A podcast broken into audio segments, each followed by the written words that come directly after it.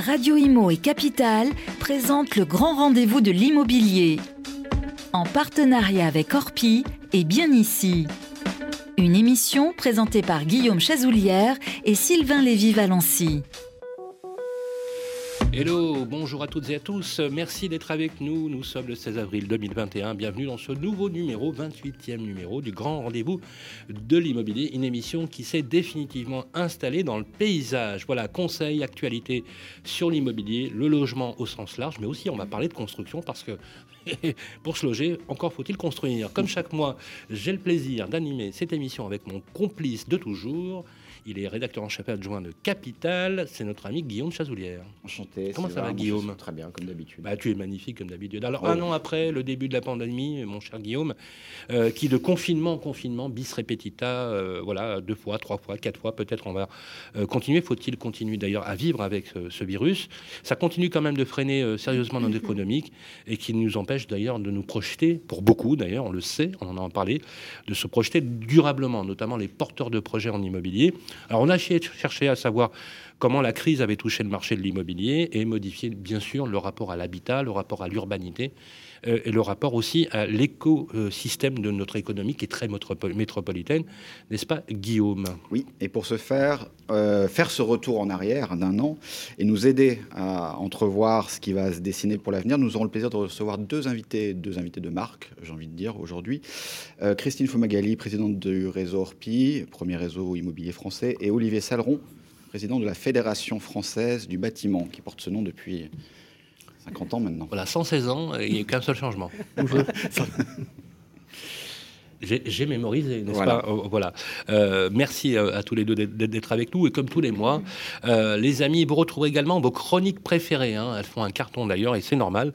Vous avez l'édito de David Benbassa avec euh, Droit dans l'IMO de notre ami Stéphane Moquet. Vous avez le conseil de UFC Que choisir, euh, voilà, sur les bonnes pratiques. Et vous avez toujours, bien sûr, habituellement dans Ça vous concerne, trois, séquences avec experts, euh, avocats, notaires, euh, agents immobiliers, diagnostiqueurs, qui vous répondent à vos questions. Je rappelle que ces questions, vous les posez tous les mois sur le club des Proprios, sur la page Facebook de Capital. Voilà, c'est parti euh, pour ce 28e numéro, mon cher Guillaume. On se retrouve tout de suite après ça. Le grand rendez-vous de l'immobilier, le grand témoin.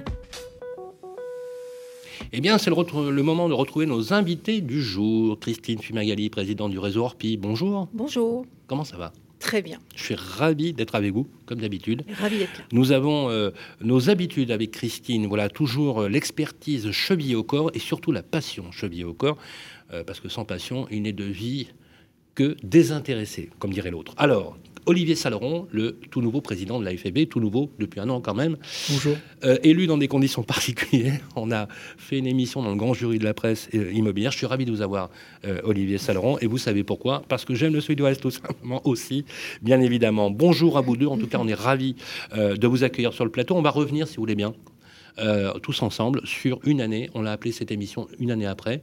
Faire un bilan un, peu intermédiaire, sans tabou, sans détour. On peut envoyer, hein, euh, voilà, on peut se dire les choses. Et je pense que la vitalité d'une bonne démocratie, c'est d'être capable d'avoir un débat euh, constructif. Voilà, on verra les conséquences que celle-ci a pu avoir sur le marché de l'immobilier. Comme d'habitude, je laisse la parole à Guillaume pour la première question. Donc rebonjour à tous les deux euh, et bienvenue donc dans le grand rendez-vous de l'immobilier. Alors effectivement, après un an de pandémie, les aspirations des Français ont quelque peu changé en matière d'immobilier, on va y revenir. Mais constat étonnant, la crise a relativement euh, épargné les transactions, notamment les transactions dans l'ancien, qui ont continué à bien se tenir. Je crois qu'on a fait comptabiliser quelques 900 000 ventes l'an dernier. Alors une première question pour vous, Christine Fumagalli. Cette tendance s'est-elle confirmée sur le premier tr- trimestre 2021 au sein de votre réseau notamment Alors le marché dans l'ancien se porte bien, il est extrêmement dynamique en- au premier trimestre 2021. On retrouve en fin de compte ce qui avait été dit euh, en 2020. Avec, euh, au niveau de notre réseau Orpi, une vraie progression sur euh, les signatures des compromis de vente, donc c'est du passage à l'acte. Ça montre à quel point nos clients ont confiance et ont envie d'avancer.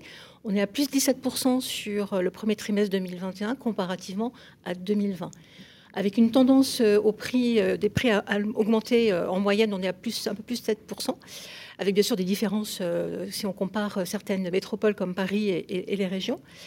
Les acheteurs, les clients sont là, ils ont envie de consommer de l'immobilier. Ce qui change, c'est en fin de compte la façon de consommer et les perspectives et, le, cadre de vie qu'ils vont rechercher. On s'aperçoit que les acquéreurs sont toujours présents, y compris dans les métropoles, on en parlera sûrement. On met un petit bémol sur Paris qui reste euh, voilà, sur un marché à, part, même en ce début de D'ailleurs, les prix baissent sur Paris. Hein. Voilà, c'est voilà, le seul contre-exemple par rapport à ce que je disais tout à l'heure, où là, on a effectivement une, baisse. Nous, on est à moins 1% sur le premier trimestre. C'est plutôt une bonne nouvelle. Hein, Alors, en tout cas, c'est une stabilisation du marché qui était quand même à la hausse depuis très longtemps, qui privait beaucoup de l'accession à la propriété sur Paris, donc c'est plutôt une bonne nouvelle. Et ce qui est très notable en ce début d'année, c'est le retour des vendeurs. On a beaucoup parlé fin 2020 de l'augmentation des estimations sur notre site orpi.com en disant mais on est à plus 110, plus 120% d'estimation. Qu'est-ce que ça veut dire? Est-ce que les vendeurs vont être présents ou pas? Ou est-ce que c'est simplement de la curiosité? Pourquoi on revend aujourd'hui qu'on vend Eh bien aujourd'hui ils sont là, on est à plus 15% de mandats sur le premier trimestre. Ah oui. pourquoi? Parce qu'on se dit que la crise va trop durer, que maintenant si on avait, euh, c'est le moment, on espérait pourquoi on revend aujourd'hui pas bah, les vendeurs sont aussi les acheteurs, euh, ah. et ces acheteurs qui euh, ont changé d'envie, qui ont envie d'aller euh, ailleurs que des, dans des centres. Et puis peut-être qu'ils ont attendu une année pour leur projet, mmh. qui sont arrivés à maturité, qui se sont dit bon, mmh. on est pratiquement à un tiers de la population vaccinée, c'est le moment de remettre sur le marché. Oui, Est-ce que le printemps est porteur, euh, Christine euh, euh, Alors, plus que de remettre sur le marché, c'est l'aboutissement d'un projet. C'est qu'on s'est posé la question de savoir ce qu'on allait faire. on a beaucoup parlé de ces envies d'aller ouvert, d'aller sur la résidence ou de l'espace, de l'air, des maisons. On, va en reparler. Et c'est vrai que ça se concrétise. En fin de compte, les vendeurs la vendent pour soit racheter plus petit, plutôt pied-à-terre quand c'est l'hyper-urbain comme Paris, et cherche euh, à acheter plutôt des maisons euh, voilà, sur la côte, euh, la côte normande ou la côte Alors, on va essayer d'approfondir. On, s'était parlé, rappelez-vous, on s'est dit que le stock était un peu inquiétant. Hein. Le stock, mm. je parle de, biens à vendre hein, sur le marché, dans l'ancien. Bon, je ne parle pas du neuf, hein, carrément c'est marché en berne, hein, comme dirait l'autre. Euh, concrètement, avec la modification, vous l'avez rappelé, des usages, hein, mm. des volontés, des besoins, euh, par rapport à la fois à ceux qui vendent et ceux qui achètent, euh, quels sont les marchés qui ont la cote aujourd'hui Est-ce qu'on assiste toujours, comme on l'a dit d'ailleurs, à un besoin Est-ce que l'exode urbain est, une, est devenu une réalité avec l'expertise que vous avez Et puis, quelles sont les villes moyennes, selon vous, avec peut-être les études que vous avez faites sur le réseau, mm. qui ont la cote aujourd'hui voilà. Alors, ce mot exode est fort. Euh, je, oui, trop fort peut-être. un bémol. Oui, parce que. Il n'y a pas d'exode urbain. Envie, Mais il montre une nouvelle tendance qu'on n'observait pas avant. Il y a une tendance, une tendance à consommer. Voilà, on, aspire à autre chose. Par contre, euh, les métropoles gardent toujours leur attrait, puisqu'on on a des, volumes en augmentation sur des villes comme, euh, comme Lyon, on a Bordeaux, on a. Euh, et Strasbourg, on est quand même sur. Ça, c'est des villes qui attirent. Strasbourg, c'est incroyable. C'est des grandes villes. Plus 13% en volume sur Strasbourg, on est à plus 12 sur des grandes Villes on est à plus 25 sur Bordeaux. Et, ça revient à ce que je vous disais il y a quelques instants, c'est Bordeaux était plutôt pénalisé l'année dernière par, manque de stock. Mais là, le stock se reconstitue et donc les acquéreurs sont là. Et on est à plus 25% en volume sur Bordeaux en ce début d'année. Donc ces métropoles, une tendance... elles, sont toujours prisées par les clients. Christine Fumagali, est-ce que cette tendance sur Orpi, qui est quand même le baromètre, parce que mhm. Orpi c'est le premier réseau français, est-ce que par extrapolation, vos confrères aujourd'hui euh, ont les mêmes statistiques? Alors on s'entend sur les statistiques et sur ces mouvements de population et ces nouvelles appétences. On a une redirection. En fin de compte, ce qui se passe, c'est que les métropoles avaient une énorme demande mhm. depuis très longtemps. Donc même si on baisse en demande sur ces métropoles, il en reste donc voilà, je vais juste dire que les métropoles ne sont pas mortes. Mais vous voyez des villes moyennes Mais par contre, exactement, les villes moyennes, alors soit les périphéries dans les mmh, grandes villes, euh, donc c'est la deuxième couronne pour la banlieue parisienne par exemple. C'est quoi une grande ville parisienne, euh, francilienne, qui a tiré son épingle du jeu par exemple? Alors on parle des villes euh, qui ont beaucoup progressé, qui continuent à le progresser là en ce début d'année. On, est sur des villes comme Saint-Maur, des Fossés sur Champigny, sur ah, Antony, on est sur Argenteuil, Gennevilliers quand on est plus, plus au nord, qui sont des villes qui ont travaillé beaucoup sur leur urbanisme depuis longtemps, et qui sont des villes dans lesquelles on trouve encore des maisons. Parce qu'en fin compte, mmh. la vraie recherche, on est à plus 45% de critères mmh. recherche maison sur le site orpi.com. C'est une progression qui est fulgurante.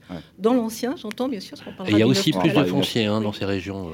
plus de foncier C'est les villes plus du de Grand maisons Paris avec aussi. C'est des villes avec des futures Exact- gares peut-être aussi. Ah, euh, qui ont déjà des gares. qui ont déjà- Ar- Argent- Oui, mais qui feront euh, partie du nouveau réseau oui, de maillage. Ce qui est important, c'est, on le voit, dès que la gare euh, apparaît, sort de terre, Ah le, oui, le c'est- projet se concrétise et le client se dit Ah, bah oui, c'est vrai. Et, c'est et la ça, on le retrouve partout, sûr. Lyon, Bordeaux, on cette sortie d'agglomération des villes qui Exactement. retrouvent une, euh, enfin, sur lesquelles on se, se retourne un peu plus qu'à l'ordinaire. On se retourne un petit peu plus sur ces villes et on a également en région euh, d'autres villes qui Oui. sont, euh, j'irais plutôt en, en- en- en troisième couronne, Lesquelles euh, qui, qui vont intéresser euh, des primo-accédants, par exemple. C'est vrai que les primo-accédants euh, sur des villes comme Paris, vu le niveau Mm. des prix, ça fait très longtemps C'est voilà, pas, qu'on- c'est- c'est pas on a- tout- on a enfin, perdu sauf, cette sauf si on répond aux critères de- du BRS, du bail réel solidaire euh, Voilà. lancé par la ville de Paris, quoi. Mais voilà, c'est Voilà. pas, notre, voilà, pas, Non. cœur, notre cœur de métier avec la clientèle. Non, on va en parler. Mais par contre, euh, voilà, on, on le voit quand on fait des sondages, ces primo-accédants, ils ont envie, euh, ils ont envie de passer à l'acte. Bien souvent sur les résidences euh, qu'ils vont acheter en résidence plutôt dite résidence secondaire, conserver un pied-à-terre en, en- en résidence euh, Ça, principale. on en parlera tout à l'heure. C'est Voilà. des parcours résidentiels qui sont un petit peu Et eux, ils vont chercher euh, des, des- voilà, des, Mais des les villes moyennes, et puis on va voir sur le neuf, les villes moyennes qui ont la. Qui, ou sur Alors on a il Limoges, grosse- on a Limoges qui marche ouais. fort, on a La Rochelle, on a Le Havre. Alors le Havre, Ouais. le Havre, il explose. hein. Ah ouais. cette, cette ville explose depuis un an et demi. Ça, ça se confirme Le en 2021. Havre. Le Havre. C'est Ah l'effet Philippe? On s'est posé la question, ça Ouais. va. Moi, je préfère- Édouard y était Non, mais je- sûrement Moi, si tu me poses- la question, c'est- moi, je préfère Limoges, hein, de, de moi. Ouais. Pas loin de chez moi, ça. Donc, c'est, donc ça, ça donc, continue sur le premier trimestre et ça va continuer sûrement sur l'année 2021. Il n'y a pas de raison que ça. Sur le neuf, euh, alors là, c'est, c'est, différent. hein. Le, le- le secteur du bâtiment connaît une crise profonde depuis un an avec des permis de construire en chute libre, des, des- enfin, en chute, oui, on peut le dire. Oui, des, en chute. Des, des mises en chantier à la baisse aussi. Dans ce contexte, vous, comment euh, vous comptez répondre Vous pensez que le bâtiment et la construction, les promoteurs vont répondre à ces nouvelles aspirations Euh, Est-ce qu'il y a possibilité de construire aujourd'hui facilement en dehors de ces grands centres urbains avec la, et, et est-ce qu'il n'y a pas un risque que la pénurie s'aggrave encore euh, dans, dans- dans les années à venir? Parce qu'il y a une, nou- une nouvelle demande autour de ces agglomérations, mais vous, vous ne pouvez pas construire en fait. hein. Et ça, ça va durer? Oui, alors vous parlez d'il y a un an, mais moi je parlerai de, de- de- d'il y a deux, deux, trois ans en fait, parce que euh, ces difficultés, cette stigmatisation du logement neuf, hein, cette non-artificialisation des sols, c'est pas le Covid qui l'a créé, hein, Ouais. c'est pas c'est pas la loi climat euh, et résilience là qu'on est en train de- qu'ils sont en train de voter là aujourd'hui d'ailleurs. Ah. Se loger aujourd'hui hein, à l'As- à l'Assemblée nationale, c'est tellement important pour nous, euh, le monde du bâtiment et, et de l'immobilier. Mais voilà, ça fait déjà plus de deux ans que le Premier ministre a dit attention, messieurs les préfets, l'artificialisation des sols niette, euh, sobriété foncière, etc. Donc euh, euh, les maires, les présidents d'agglo sont aussi un coup de frein. hein. un petit peu, voilà, euh, ont, ont- ont eu un lavage de cerveau. euh, je tape fort et pareil, il faut y aller. Ah, mais allez-y, euh, Voilà. C'est l'occasion. Un, un lavage de cerveau un, un peu, un peu quasi général pour attention à la construction. Donc ça, c'est bien avant le Covid. Malheureusement, on a cumulé en fait. hein, c'est une Et tous les de- signaux sont encore rouges c'est aujourd'hui. Une combinaison, une combinaison de choses qui s'empilent. Il y a eu ça, il y a eu le Covid bien sûr. Vous l'avez dit, les permis de construire, eh bien, pendant trois mois, trois mois et demi, il n'y a rien eu parce que malheureusement l'administration n'était pas équipée en Absolument. produits informatiques. Mhm. C'est une proposition. Il faut vraiment qu'on Et ça numérise. continue encore aujourd'hui. Il y a, Bien il y a un sûr, problème ça- des maires aussi, bien- vous en avez beaucoup parlé. Bien sûr. Alors, les maires, c'est pareil. Il y a eu donc, en même temps, euh, cette, euh, ces élections municipales, dont le premier tour, entre le deuxième tour, a duré euh, trois mois. Euh, donc là, ça a été aussi l'arrêt total. Le temps de relancer la machine. Le- L'élection des, des communautés d'agglomération. Donc ça va être quoi? Ça va- il va- C'est quoi le, pour les gens qui comprennent bien, parce qu'on parle, Ouais. il va y avoir une pénurie de logements Ben, dans tout ces agglomérations? On va tout avoir des, des Tout- difficultés tout à avoir trouvé des logements ce, neufs. ce début d'année, la- enfin, Ouais. allez jusqu'en septembre-octobre, c'était moins 35% Ouais. sur les permis de Ouais. construire. Ah oui, quand même. Vous vous rendez compte, moins 35% sur les constru- Et le permis de retard que construire vous prenez, le retard que vous prenez, Ben, il est fatal parce que ben, c'est il une temporalité très longue. Le, le- le bâtiment, c'est un paquebot. Hein, que vous l'arrêtez d'un- d'un seul coup pour le relancer, c'est 9 mois, 12 mois après. Vous voyez les effets. Donc euh, c'est clair, on va commencer à les voir en ce milieu d'année 2021, fin d'année 2021 et 2022. Je pense que 2022, ça intéresse quand même beaucoup de futurs candidats à l'élection présidentielle. Il faut vraiment euh, avoir, euh, remettre le logement au centre de l'économie, ce qu'il n'est pas aujourd'hui. Alors on y a mis des bâtons dans les roues, tout ce que je vous ai dit là, plus on a mis la réglementation environnementale 2020.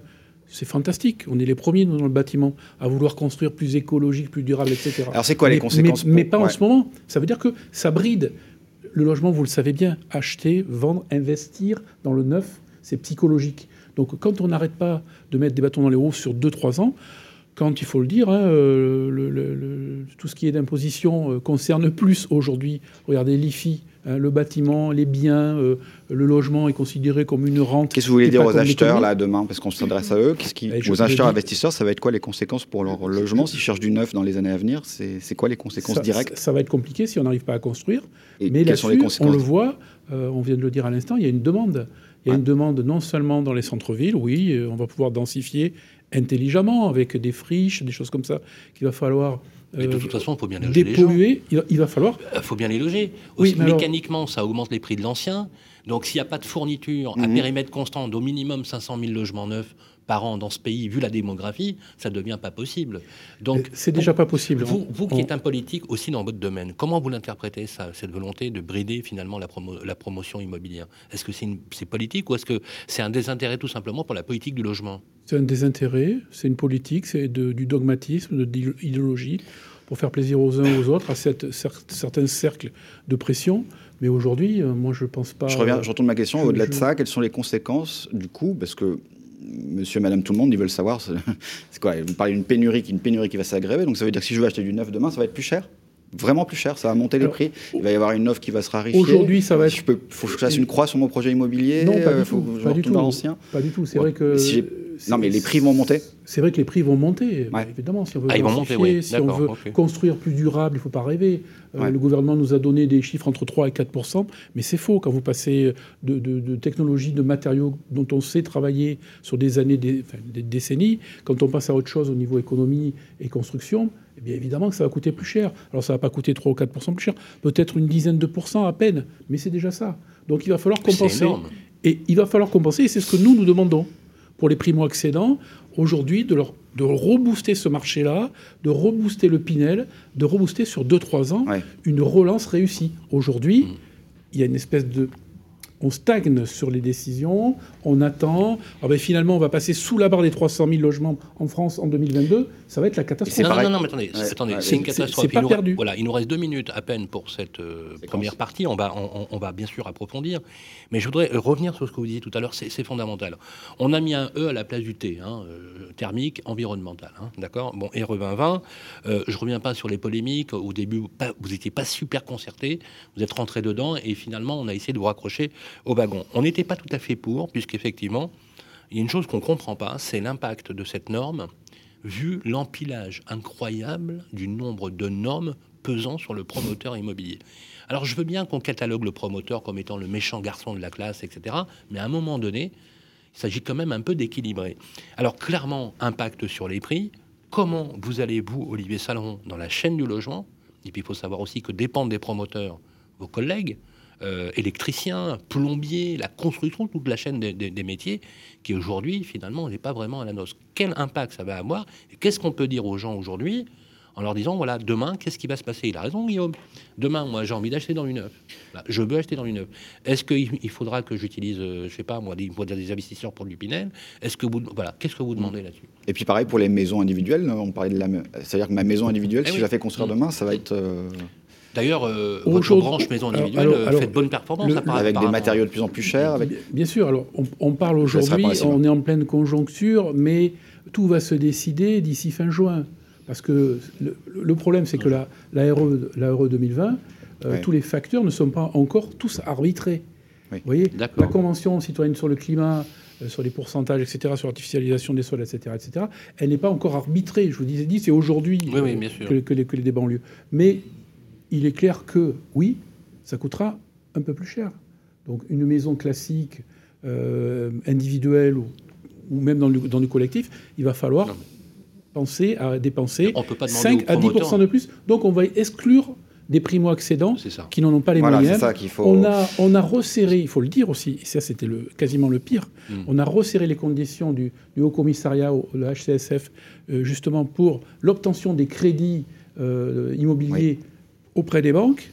Donc évidemment, on a exclu 20 à 40% Alors, Sauf à gonfler les aides, c'est ce que vous dites dans le prochain loi de finances, on verra. On n'a pas le choix. Aujourd'hui, il faut un focus sur le logement neuf. Il faut aider le logement neuf d'une façon, pour réussir la relance, d'une façon brève, 2-3 mm. ans, En tout cas, il faut le faire. Et ce que l'on a obtenu, vous avez dit la dernière fois, oui, on, s'est mobilisés tous. D'ailleurs, tous les métiers de la construction ont rejoint la Fédération française du bâtiment avec une certaine fierté parce que nous, on a tapé fort d'entrée il faut qu'on réussisse justement. Et même l'industrie immobilière Vous avez ramené Oui, bien sûr. Les distributeurs oui, oui, oui, Mais les, promoteurs immobiliers, mhm. euh, la, FNAIM, enfin tous, ces gens-là, tous les syndicats, je ne parlerai pas de, d'entreprise, je, je, parle de fédérations. 19 fédérations nationales nous ont suivis juste avant le deuxième confinement, parce que nous, on a dit, nous, on veut bosser, on veut rester ouvert, parce que sinon c'est la catastrophe.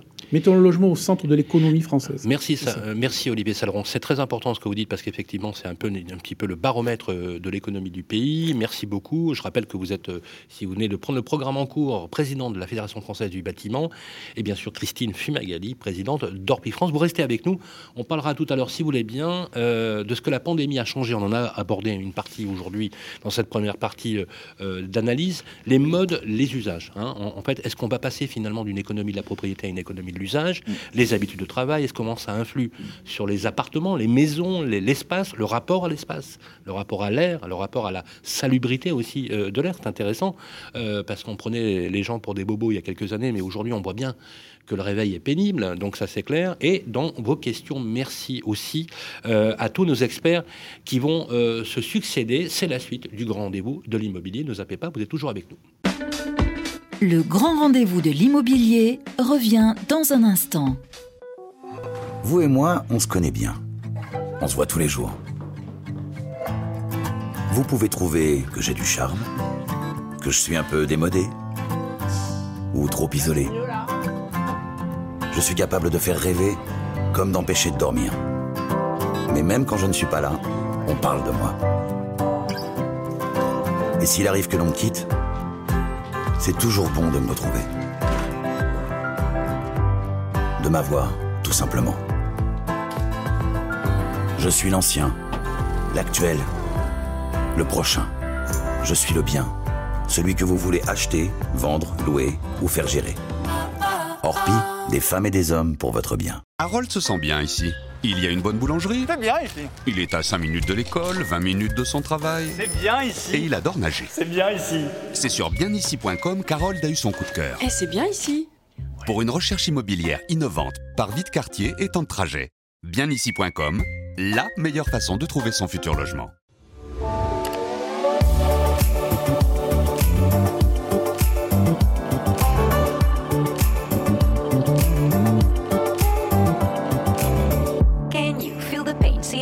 Trouble in your brain. Anger you retain, pressure rocks you like a hurricane. Is it time for you to jump into the next train? Change of hand, make a stand. I can see your heart change. Wake up, no more nap, your turn is coming up. You feel lazy, but stop the fantasies and bubble dust. If you need to hear, go for it. I will teach you how to feel the things so close to you, connected all. Every day is a miracle. Connect back with the people. Le grand rendez-vous de l'immobilier, ça vous concerne. Eh bien, bonjour à toutes et à tous. Merci d'être avec nous toujours dans ce 28e numéro euh, de Grand Rendez-vous de l'immobilier. C'est ce moment de retrouver la séquence préférée euh, de Ça vous concerne avec des experts qui répondent aux questions. Et c'est toujours notre ami Vincent qui s'y colle. Oui, bonjour Sylvain, bonjour Guillaume. Euh, notre première experte aujourd'hui, c'est Delphine Herman. Bonjour. Bonjour. Bienvenue, chasseur d'immobilier, fondatrice de l'agence Homely Une première question de Bernadette. 70 ans, Bernadette. Elle s'est vue refuser une location à cause de son âge et de ses revenus. Elle a une pension de retraite de 1500 euros par mois, c'est ce qu'elle nous précise. Est-ce que c'est normal? Et non, ça n'est pas normal. Euh, d'abord, la situation de Bernadette est, touchante hein, parce qu'on a tous euh, potentiellement un parent ou un grand-parent qui va se retrouver dans cette situation, ou nous plus tard, parce que la population vieillit. Euh, Bernadette, c'est un locataire protégé. Un locataire protégé, c'est défini très clairement par la loi Allure hein, en 2014. C'est un locataire qui a plus de 65 ans. Alors, c'était 70 ans avant la loi Allure. Hmm. Et qui a de faibles ressources. Ce qui est visiblement le cas de Bernadette avec sa pension de retraite. Voilà. Donc, euh, la, le- la difficulté pour le bailleur quand il est face à un locataire protégé, c'est que s'il veut récupérer son bien, il est obligé de lui proposer de la reloger. Mais il y a des conditions. Le logement qu'on doit lui proposer doit être adapté à ses possibilités, hein, tant financières que physiques. Euh, il doit aussi géographiquement, par exemple, être dans le même arrondissement, même canton, même commune, dans un maximum de 5 km. Et on ne parle pas simplement de lui proposer des offres. On parle euh, d'être allé voir l'autre bailleur et d'avoir son accord pour louer euh, à Bernadette. Si on refuse de louer à Bernadette, on est exactement dans un cas de discrimination à l'accès au logement. C'est extrêmement réglementé.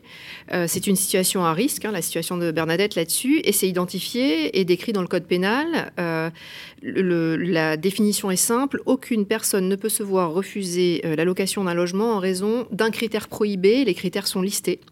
Il y en a un peu plus de 25. Ah oui, quand même. Alors, on connaît un certain nombre de ces critères, ceux dont on a beaucoup entendu parler Mm. parce que des testings ont été faits notamment liés à la couleur de peau, Mm. liés à la consonance du nom, à l'origine de la personne, etc.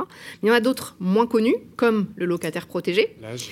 Euh, donc l'âge, l'âge aussi bien entendu, Euh, la domiciliation de la caution, quelqu'un qui réside en France, pardon, qui, qui réside en France mais hors métropole, on peut pas refuser de louer à un locataire parce que sa caution euh, résiderait dans les dom-toms euh, ou parce que sa caution est de nationalité étrangère mais résidant en France. La grossesse, le handicap, puisqu'aujourd'hui il y a des aides aussi pour que le bailleur puisse mettre le logement aux normes et un autre critère parmi les 25 qui est moins connu, c'est le critère des mœurs. Vous ne pouvez pas refuser un locataire parce qu'il serait fumeur. Vous ne pouvez pas refuser un locataire parce, pour des raisons liées à euh, ses pratiques sexuelles, typiquement. Et un autre point lié aux mœurs qu'on connaît moins, qui est vous ne pouvez pas refuser euh, la colocation. Non seulement vous ne pouvez pas la refuser, mais vous n'allez pas non plus, évidemment, le mettre dans l'annonce immobilière, hein, c'est parfaitement illégal, mais vous ne pouvez pas, euh, parce que vous avez des dossiers de colocation, refuser euh, de prendre des locataires qui seraient en coloc. Les sanctions sont hyper claires.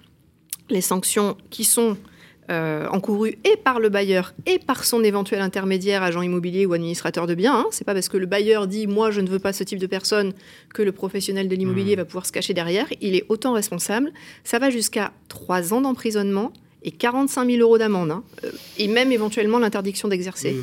Voilà, donc il y a deux choses à faire quand on est le locataire. euh, si on a le sentiment de vivre une situation de discrimination à l'accès au logement, on saisit le défenseur des droits. C'est assez simple, hein, il suffit d'aller sur le site internet notamment. Et puis on espère que euh, ce genre d'informations vont être de plus en plus connues, notamment par les professionnels de l'immobilier, qui ont un rôle de garant là-dedans. Euh, et euh, le décret du 14 octobre 2020, j'espère, devrait aider, puisque dorénavant, euh, la condition, l'une des conditions du renouvellement de la carte de transaction, c'est de suivre tous les trois ans au moins deux heures sur, euh, de formation sur la non-discrimination. Euh, donc ce n'est pas normal, Bernadette. Une autre question euh, maintenant, Charlotte, euh, du groupe Facebook le club, le club des proprios, groupe géré donc par Capital, où vous posez vos questions. Charlotte a investi en Pinel et elle s'apprête à mettre son bien en location. Est-ce qu'elle doit respecter un modèle de bail bien précis? Alors, question de Charlotte. Ouais, alors on va rappeler déjà rapidement ce qu'est le Pinel. C'est un investissement locatif euh, de défiscalisation, effectivement. Le principe, c'est que c'est un dispositif qui permet aux particuliers d'acheter soit un logement neuf, soit, on le sait moins, un logement ancien entièrement à rénover, dans l'objectif unique de le louer et euh, de bénéficier d'un abattement fiscal. Il y a des conditions. C'est euh, l'investissement Pinel ne peut se faire que dans certaines zones tendues, qui sont listées hein, et facilement accessibles sur Internet, Euh, mais euh, qu'on ne va pouvoir mettre en location qu'à condition que le locataire ait un certain niveau de ressources qui est plafonné, qu'il prenne cet appartement ou cette maison en résidence principale, que ce soit loué vide et euh, que la location dure minimum 6 ans. Sur du Pinel, on est sur 6 ans, 9 ans, 12 ans. Euh, les logements doivent aussi être conformes aux règles, euh, à la réglementation et aux normes de réglementation euh, de normes énergétiques en vigueur à ce moment-là. Et pour le propriétaire, euh, il ne peut pas investir plus de 300 000 euros par an dans un maximum de deux logements avec un prix au mètre carré plafonné à 5 500 euros. Ça, c'est le cadre. Pour le bail, par rapport à, à la question qui est posée, globalement, c'est un bail classique euh, de loi 89, mais euh, il y aura deux points importants qu'il faudra vraiment penser à bien préciser dans le bail. Euh, donc, on va trouver évidemment nom et adresse des deux parties, hein, bailleur et locataire, la date euh, d'effet, et de prise d'effet et la durée du bail. Mhm. Donc, je rappelle, minimum 6 ans pour le Pinel.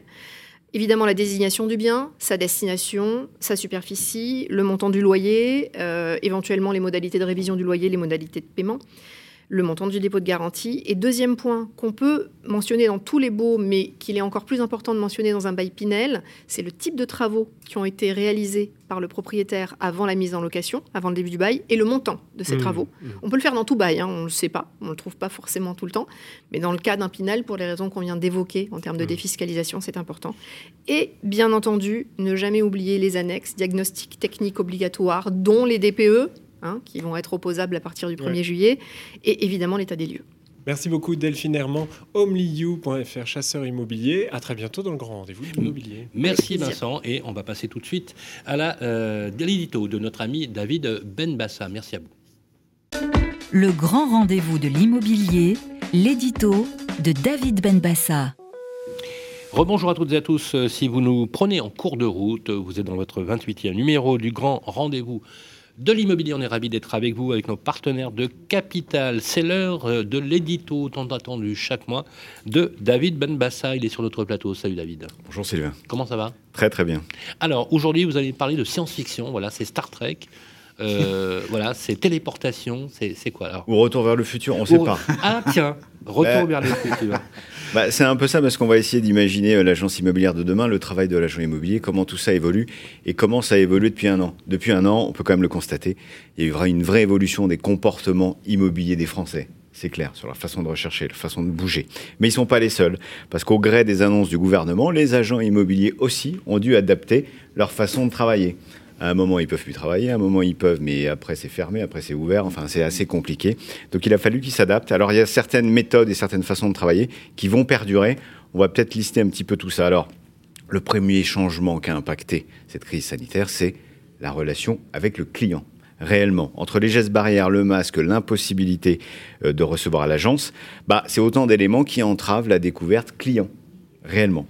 Euh, maintenant, il a fallu peut-être apprendre pour eux d'autres méthodes pour cerner le client ou pour le client cerner l'agent immobilier euh, sans la poignée de main franche et amicale, sans euh, euh, le sourire qui est important. Il y a juste tout se passe dans les yeux. Donc c'est compliqué aussi d'aborder tout ça.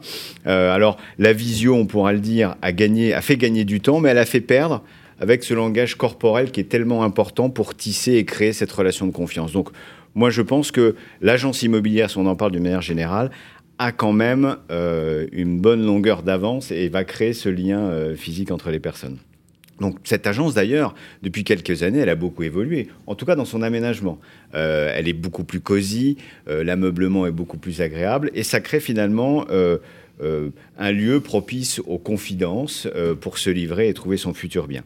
Par contre, ce qui manque et ce qui va évoluer dans cette agence immobilière, bah, il faut qu'elle se digitalise un peu plus fortement.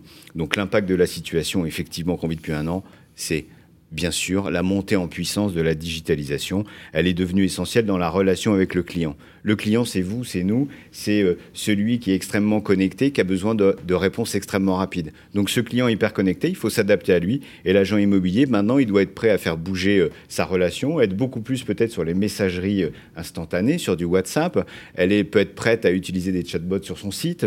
Elle peut aussi être prête, et c'est de plus en plus ce cas, à se positionner sur les réseaux sociaux. Ça, c'est la relation client. Alors, il y a eu des évolutions extrêmement importantes aussi sur les annonces immobilières. Les annonces immobilières, on a connu l'avènement de la photo avec euh, le développement des portails immobiliers. Avant, les photos dans les agences, on en faisait une et ça suffisait. Avec les portails immobiliers, il a fallu beaucoup plus d'agences. Avec cette crise et finalement le fait de ne plus pouvoir se déplacer, bah, les visites virtuelles se sont réellement imposées au cours de cette année les prestataires euh, l'ont dit avec l'évolution de leur, leur, chiffre d'affaires et de leur vente. Euh, nous, ce que l'on a pu constater, constater euh, depuis un an sur Bien ici, c'est que le volume d'annonces publiées avec une visite virtuelle a tout simplement été multiplié par deux. Waouh Ça, c'est important. Mais surtout dans un marché de pénurie d'offres, le volume d'offres n'a pas forcément augmenté d'une année sur l'autre.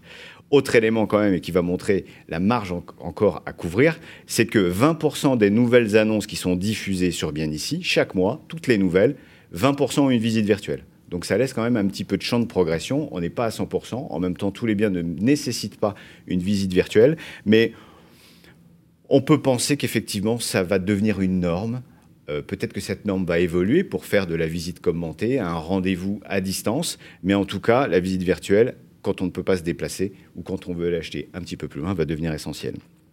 Une autre évolution, la prise en main réelle des outils digitaux. Un que je cite, mais que vous savez déjà, en premier lieu, c'est la signature électronique. Eh oui. Dès le premier confinement, dès euh, le 17 mars, 18 mars, la signature électronique est devenue une pratique courante et qui maintenant se généralise de manière très importante. Il y a eu aussi des dossiers partagés en ligne qui permettent, vous savez, de, de synchroniser, de garder de manière sécurisée tous les documents qui sont liés à une transaction quand on n'est pas forcément au même endroit, ben, on emporte avec nous l'ensemble des documents. Donc, euh, qu'est-ce que ça va devenir à l'avenir? Est-ce qu'on peut imaginer un profil immobilier digital comme il y a le carnet de santé numérique? Vous savez, le dossier médical numérique. Ben, on peut penser qu'on aurait un dossier qui permettrait de simplifier les démarches lorsqu'on recherche un bien à louer ou acheter. On aurait tout dans son euh, carnet de santé immobilier. Ce qui est important pour l'agent immobilier finalement, c'est qu'il euh, se concentre sur des tâches à forte valeur ajoutée. Et ça, le digital permet d'automatiser les tâches les plus chronophages, les relances euh, de contacts en masse, euh, les confirmations de rendez-vous, ça c'est extrêmement important, et pourquoi pas se mettre sur des initiations à la prospection digitale. Bref, tous ces outils digitaux à disposition qui prennent de plus en plus de place doivent servir l'expérience, mais aussi accompagner et améliorer le business de, de l'agent immobilier. Donc, une fois qu'on a les outils, il faut encore construire sa présence sur le digital. Et il faut penser à plein de choses. Parce que ça peut être, est-ce que je fais un site dédié ou je fais juste une, une fiche de présentation de l'agence? Est-ce que je vais aller acheter euh, des mots-clés sur les moteurs de recherche ou est-ce que je donne ça à une agence? Est-ce que je vais mettre en place des campagnes de publicité display ou alors envoyer des emailing Est-ce que quel portail immobilier vais-je choisir pour diffuser mes annonces?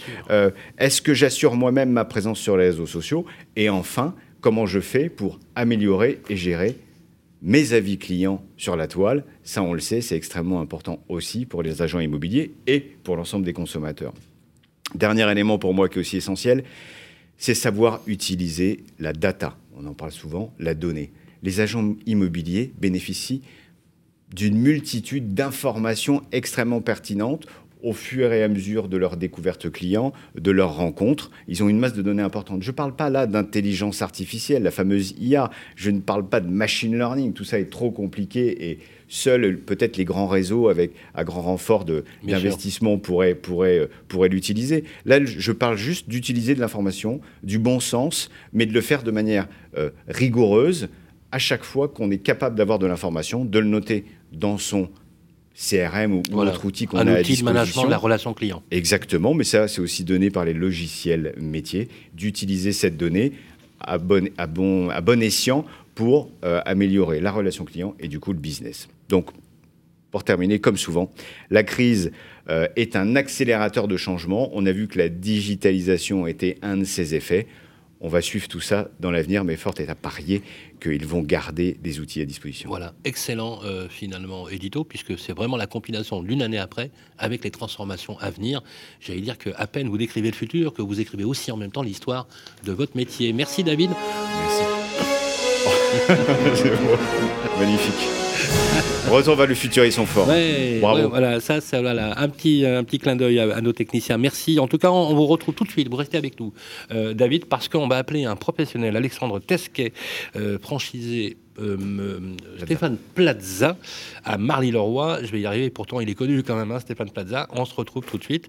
Euh, on va l'appeler au téléphone pour votre Focusimo. Le grand rendez-vous de l'immobilier, Focus, marché de l'IMO, par David Benbassa. Et voilà, David Benmassa est resté avec nous sur le plateau pour ce 28e numéro, pour son Focus IMO. Nous avons appelé qui aujourd'hui, euh, David? Aujourd'hui, j'ai souhaité appeler Alexandre Tesquet euh, de l'agence Stéphane Plaza à Marly-le-Roi pour évoquer effectivement avec lui l'agence immobilière de demain et l'impact qu'a eu cette crise. Bonjour Alexandre. Oui, bonjour David. Alors là, là, j'avais deux questions à vous poser. La première, la voici, c'est quel a été finalement le plus gros impact de la crise sanitaire sur vos méthodes de travail?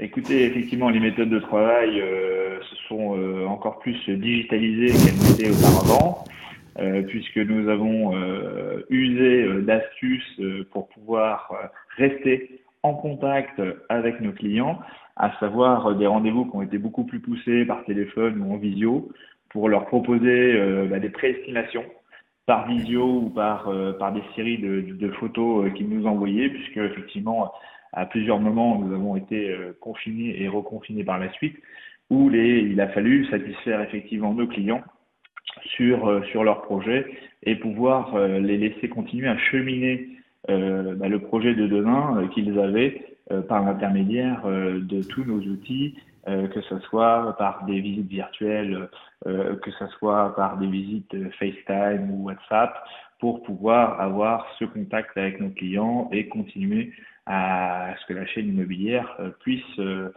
perdurer.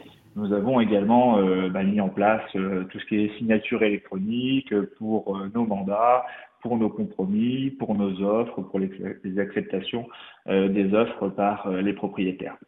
D'accord, donc vous avez réagi extrêmement rapidement. Et est-ce que vous avez constaté une évolution des comportements de la part des clients acheteurs et vendeurs? Est-ce qu'ils étaient rassurés, inquiets? Comment, comment leur comportement a-t-il évolué? Écoutez, le comportement euh, des clients ont, vraiment évolué euh, depuis, euh, depuis le premier confinement.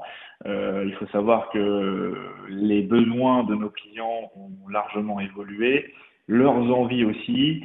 Il se trouve qu'aujourd'hui, bah, chaque personne aujourd'hui dans les entreprises, on a permis le développement du télétravail, ce qui veut dire que bah, les acquéreurs ont ont, euh, je dirais, des besoins supplémentaires, euh, d'avoir une pièce euh, supplémentaire, notamment pour leur bureau, hein, et non pas un coin bureau dans un salon, pour pouvoir effectivement bah, réaliser leur travail au mieux dans les meilleures conditions. Euh, la relation humaine euh, bah, a pris tout son sens, hein, puisque tout ne peut pas se faire à distance, et euh, il a fallu effectivement qu'on puisse les rassurer par rapport à ça. Alors après, voilà, les visites virtuelles ont largement contribué effectivement à, à, à, pouvoir faire ces premières visites, ou après derrière, lorsque les clients venaient visiter, c'était comme des contre-visites et il y avait un intérêt qui était certain et sur lequel on a pu filtrer encore beaucoup plus effectivement les demandes de, euh, de nos futurs acquéreurs. Euh, ce qu'il faut savoir également, euh, c'est que bah, je dirais, le, on n'est pas dans l'immobilier neuf, on n'achète pas sur, sur plan, donc c'est un outil d'aide à la décision, mais ça n'a pas contribué effectivement à faire des ventes euh, à distance définitives. Nous avons au niveau de la chaîne immobilière, enfin du réseau Stéphane Plaza Immobilier, créé un, ce qu'on appelle un click and collect, un click and reserve plutôt, pardon, sur lequel les acquéreurs ont pu, je dirais, pré-réserver euh, un bien avec, euh, dès la sortie du confinement, euh, le pouvoir le, visiter sur ce troisième confinement que nous, que nous vivons, eh bien, désormais, nous pouvons effectivement faire les visites, ce qui n'était pas le cas sur le deuxième confinement du mois de novembre. Et, du coup, continuer à travailler plus sereinement aussi avec ces outils digitaux. Merci beaucoup, Alexandre, pour ce témoignage. Merci à vous. Le grand rendez-vous de l'immobilier, ça vous concerne. Rebonjour à toutes et à tous, toujours dans votre 28e numéro du Grand Rendez-vous de l'immobilier. C'est un rendez-vous qui est fait pour vous. Deuxième partie, ça vous concerne. Avec nous sur le plateau, maître Rossi Landy, avocat à Paris. Bonjour. Bonjour. Comment ça va? Bien. Ça fait un moment qu'on ne s'est pas vu. Un an. Voilà, une année. long. Il va falloir réparer cette injustice, mon cher Vincent. On va s'y employer. Euh, avec des questions pour commencer. Une première question pour vous mettre. Michel du groupe Facebook Le Club des Proprios. Euh, Michel a obtenu fin décembre 2020 un jugement d'expulsion d'une locataire pour non-paiement de loyer. Il a entendu dire que dès lors que les forces publiques tardent à exécuter l'expulsion, l'État peut indemniser le propriétaire. Qu'en est-il en... Qu'est-il en droit de réclamer? Euh, notre auditeur Effectivement, c'est assez méconnu d'ailleurs, cette possibilité qu'ont les, propriétaires qui sont bénéficiaires d'un jugement d'expulsion. En fait, il euh, faut comprendre qu'une euh, décision d'expulsion, c'est un titre exécutoire. Et à partir du moment où l'État refuse le concours de la force publique, c'est-à-dire pour expulser manu militari l'occupant, hmm. il engage automatiquement sa responsabilité. Ça, c'est prévu dans le code, si vous voulez, des procédures civiles d'exécution. C'est l'article L753-1 qui dit bien que si l'État refuse de prêter son concours, il engage sa responsabilité. Ce qui veut dire que, effectivement, euh, votre auditeur a la possibilité euh, de se retourner contre l'État, c'est-à-dire contre le préfet de son département, mmh. pour solliciter l'indemnisation du préjudice qui résulte, attention, du refus de concours de force publique. Il ne s'agit pas pour lui euh, de se faire payer par l'État euh, Mm. les arriérés de loyer, par exemple, ou les indemnités d'occupation qui ont été auxquelles, si vous voulez, son locataire, son ex-locataire a été condamné. Donc l'intervention de l'État, l'indemnisation de l'État ne commence à courir qu'à compter du moment où le- il oppose un refus. Euh, donc ça, ça ne couvre pas la dette antérieure, mais ça couvre l'avenir. C'est-à-dire que ça va couvrir toute la période jusqu'à laquelle le, le préfet va enfin accorder le concours de la force publique. Et ça peut être très long. Euh, moi, j'ai des dossiers à mon cabinet où euh, mes clients attendent depuis 2019 le- les dossiers d'expulsion, le Ouais. concours de la force Oh publique. là là. C'est-à-dire qu'il faut bien comprendre que l'année dernière, déjà, la trêve hivernale a été prolongée jusqu'au 10 juillet. Jusqu'en juillet, oui, bien Donc sûr. on a eu une petite période de trois mois euh, pendant laquelle, si vous voulez, euh, il était possible d'expulser, mais euh, il n'y a pas eu d'expulsion quasiment pas l'année dernière parce que, on Hmm. peut comprendre, à cause de la crise sanitaire, euh, le gouvernement a donné pour Donc instruction... du coup, ça a été une trêve quasi, quasi ininterrompue C'est- en c'est fait. plus on une trêve. Bah, c'est plus une trêve. C'est- l'inverse. Puisque C'est- euh, c'est- euh, 10 juillet, c'est ça reprend, ça C'est ça. reprend deux mois après. Enfin, C'est-à-dire voilà. que les dossiers n'ont pas été euh, exécutés l'année dernière, donc c'est pour ça qu'aujourd'hui, en 2021, on, a- on attend encore les décisions de 2019. Donc il va y avoir un embouteillage euh, évident, si vous voulez, pour les expulsions. Mais la force publique ne se déplacera pas. Elle Et alors, ce qui est terrible, c'est que 2021, c'est pareil. Donc là, c'est prolongé. Normalement, c'est le 1er avril, hein, la fin de la trêve hivernale. Ça a été prolongé jusqu'au 1er juin pour, pour 2021, mais les dossiers de 2019 sont toujours pas exécutés. Hmm. Donc il faut bien comprendre que euh, moi, j'incite mes clients d'ailleurs à faire des recours auprès du préfet pour être indemnisés en cas de, recours, euh, de refus de concours de force publique parce que ça accélère le processus. Ouais. Il ne faut pas rêver. Euh, les dossiers euh, où euh, il y a un propriétaire qui a fait un recours indemnitaire, il est évident oui, qu'il va devenir prioritaire sur les autres. Mais oui, parce qu'il est fondé. Il Mais est parce fa- que il- c'est l'État qui paye. Mais oui, il est fondé en droit, donc forcément Juste l'État à- va, va- va je n'ai pas bien compris par rapport à la question de Michel, là, parce qu'il estime être en droit d'attendre quelque chose là, mais c'était, il a obtenu le jugement en décembre 2020. Oui. Ce qu'il faut lui expliquer, c'est faut l'exécuter. Pour, pour l'instant, il réclame rien. Il n'a rien à réclamer parce l'instant- qu'on est en pleine trêve hivernale, donc Oui, c'est normal. Sauf que euh, le- la ministre a dit que euh, normalement la trêve hivernale est prolongée effectivement jusqu'au au 1er juin, mais Hmm. pour les propriétaires, il y aura quand même une indemnisation qui commencera à courir à compter du 1er avril, qui est la date habituelle. D'accord. si Et donc ça fait suivre ma question. C'est quoi l'indemnisation en fait Alors l'indemnisation, c'est censé couvrir effectivement l'indemnité d'occupation. Euh, en général, Mm. le jugement condamne l'occupant, si vous voulez, à une indemnité d'occupation jusqu'à la libération des lieux. Ça équivaut Donc, C'est quoi- ça c'est quoi équivaut à un loyer, Ça quoi. équivaut au loyer, euh, au ouais. loyer actuel. si Donc, on peut parfois aussi obtenir des, des- des dégradations, ce genre de choses, mais c'est compliqué. Mhm. Ce qu'il faut savoir aussi, c'est c'est important aussi, c'est qu'il y a des préfectures qui mettent sur leur site internet des formulaires euh, qui permettent aux propriétaires de remplir, de donner les justificatifs et de s'adresser directement au préfet. Et maintenant, depuis quelques années, euh, on arrive à trouver des accords assez faciles euh, avec les préfectures. On n'est plus obligé de faire un recours le devant le tribunal recours justement, le recours indemnitaire, il est fondé en droit, oui. donc il est toujours recevable. Toujours.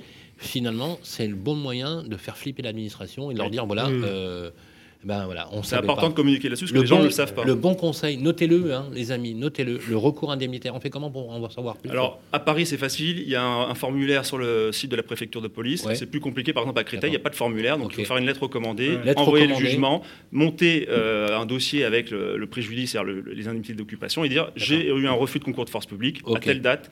Je demande l'indemnisation En jusqu'à la général, il y, a- des il y a lieux. toujours un avocat, un huissier qui est au courant quand même. hein. Non, l'huissier peut le faire, euh, mais il est recommandé évidemment de faire appel à un avocat. Ok. Maître Rossilandi, une autre question maintenant de Claire sur le groupe Facebook. Le syndic de Claire lui refuse un devis pour une société de nettoyage au motif que l'entreprise n'est pas connue de ses services. Est-ce que c'est normal C'est limite, la- C'est limite. En, en Pas fait, c'est intéressant comme question parce que euh, l'entretien euh, de l'immeuble fait partie effectivement des rares prérogatives qui appartiennent au syndic. Hmm. Euh, c'est un pouvoir propre que lui confère euh, l'article 5 du décret de 65 sur la, sur la copropriété. Effectivement, c'est un pouvoir propre du syndic. L'entretien euh, et donc le nettoyage fait partie de l'entretien courant, si vous voulez, euh, de l'immeuble. Alors, donc c'est effectivement son pouvoir propre. Le syndic a raison de lui dire. Maintenant, la raison invoquée me paraît un peu euh, contestable. Ce qu'on pourrait conseiller à votre auditrice, c'est de faire inscrire à l'ordre du jour euh, de la prochaine résolution de l'Assemblée générale de copropriété, si vous voulez, une résolution qui serait effectivement de proposer cette nouvelle société de nettoyage.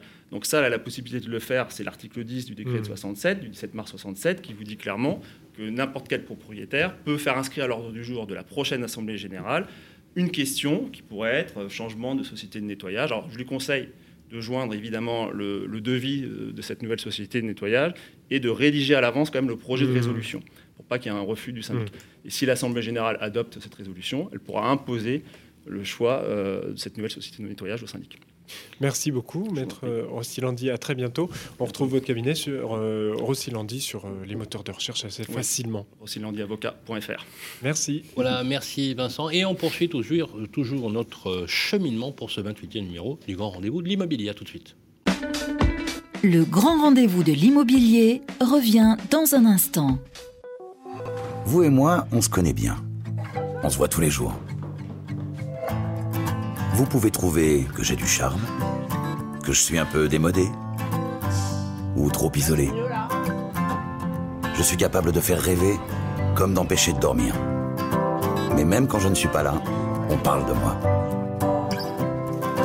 Et s'il arrive que l'on me quitte, c'est toujours bon de me retrouver.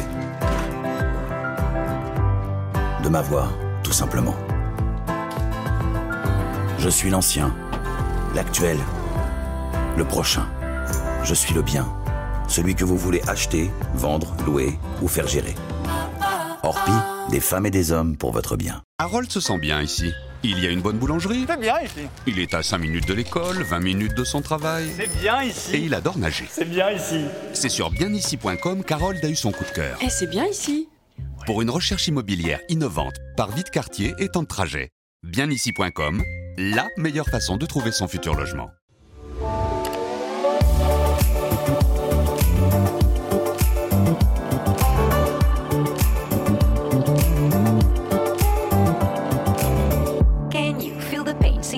Trouble in your brain. Anger you retain, pressure rocks you like a hurricane. Is it time for you to jump into the next train? Change of hand, make a stand. I can see your heart change. Wake up, no more nap, your turn is coming up. You feel lazy, but stop the fantasies and bubble dust. If you need to hear, go for it. I will teach you how to feel the things so close to you, connected all. Every day is a miracle. Connect back with the people. Le grand rendez-vous de l'immobilier, le grand témoin. Eh bien, rebonjour à toutes et à tous si vous venez d'arriver sur ce 28e numéro de votre grand rendez-vous de l'immobilier, parce que c'est d'abord le vôtre. Euh, mesdames et messieurs, on est ravis aussi que vous postiez vos commentaires et vos questions auxquelles nous répondons tous les mois sur le club des proprios. Alors c'est l'heure euh, de passer cette deuxième partie euh, à Guillaume avec nos invités, Christine Fumagali, présidente d'Orpi France, et Olivier Saleron, le président de la Fédération française du bâtiment. Merci encore une fois de prendre le temps euh, de passer par le grand rendez-vous de l'immobilier. On va maintenant nous intéresser à l'impact de la crise sur le parcours résidentiel. On appelle, ça comme ça, un parcours résidentiel. C'est comment je chemine pour essayer de construire effectivement ma résidence euh, principale, bien évidemment, secondaire quand on a les moyens, hein, bien évidemment aussi. En sachant que le bâtiment, c'est quelque chose, le logement a un phénomène aussi d'identification sociale, sociétale.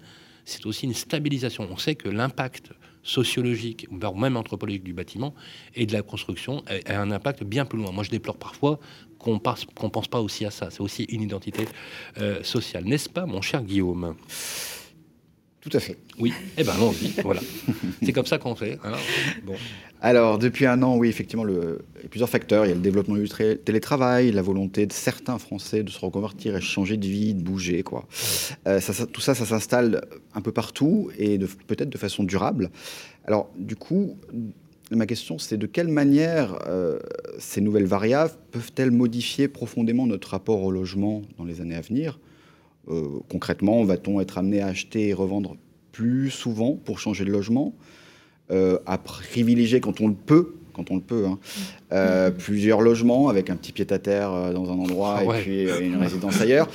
Euh, qu'est-ce que vous observez euh, d'ores et déjà et qu'est-ce que vous imaginez peut-être pour la suite euh, Voilà, une espèce d'immobilier un peu plus nomade, vous voyez Oui, On je- consomme. je- je un peu suis- comme au Québec. Selon les profils peut-être de, de gens, qu'est-ce qui se passe Ah, moi, je suis convaincue qu'on on assiste effectivement à une vraie évolution. Euh, au- aujourd'hui, on consomme l'immobilier un peu comme on consomme euh, sa voiture, comme on consomme aujourd'hui des vêtements. C'est-à-dire que on- on a un parcours qui se raccourcit. C'est-à-dire qu'acheter aujourd'hui de l'immobilier pour y rester 20, 25 ans, 30 ans, le transmettre à ses enfants, je pense que c'est une autre époque et que ce qu'on a vécu en 2020 a accéléré ce phénomène puisqu'on l'avait déjà constaté fin, fin 2020. Aujourd'hui, euh, ce qui s'est passé avec le confinement, c'est une vraie prise de conscience que, euh, d'abord, quand on est enfermé, on, on a un rapport à son logement qui est différent. C'est pour ça qu'aujourd'hui, les tendances sont plutôt vers la maison, plutôt vers le vert, plutôt des espaces dans lesquels on peut travailler, on peut cohabiter. Parce qu'avoir un logement euh, juste pour dormir le soir, euh, se relever le matin, partir travailler et y rester toute la journée avec ses deux enfants et travailler en même temps. En fait, c'est intéressant ce que vous dites, c'est que pour la première fois de l'histoire, mm. euh, pour la première fois de l'histoire depuis quelques années, enfin, les gens ne se rappellent pas quand même qu'en un siècle, il y a eu quatre pandémies.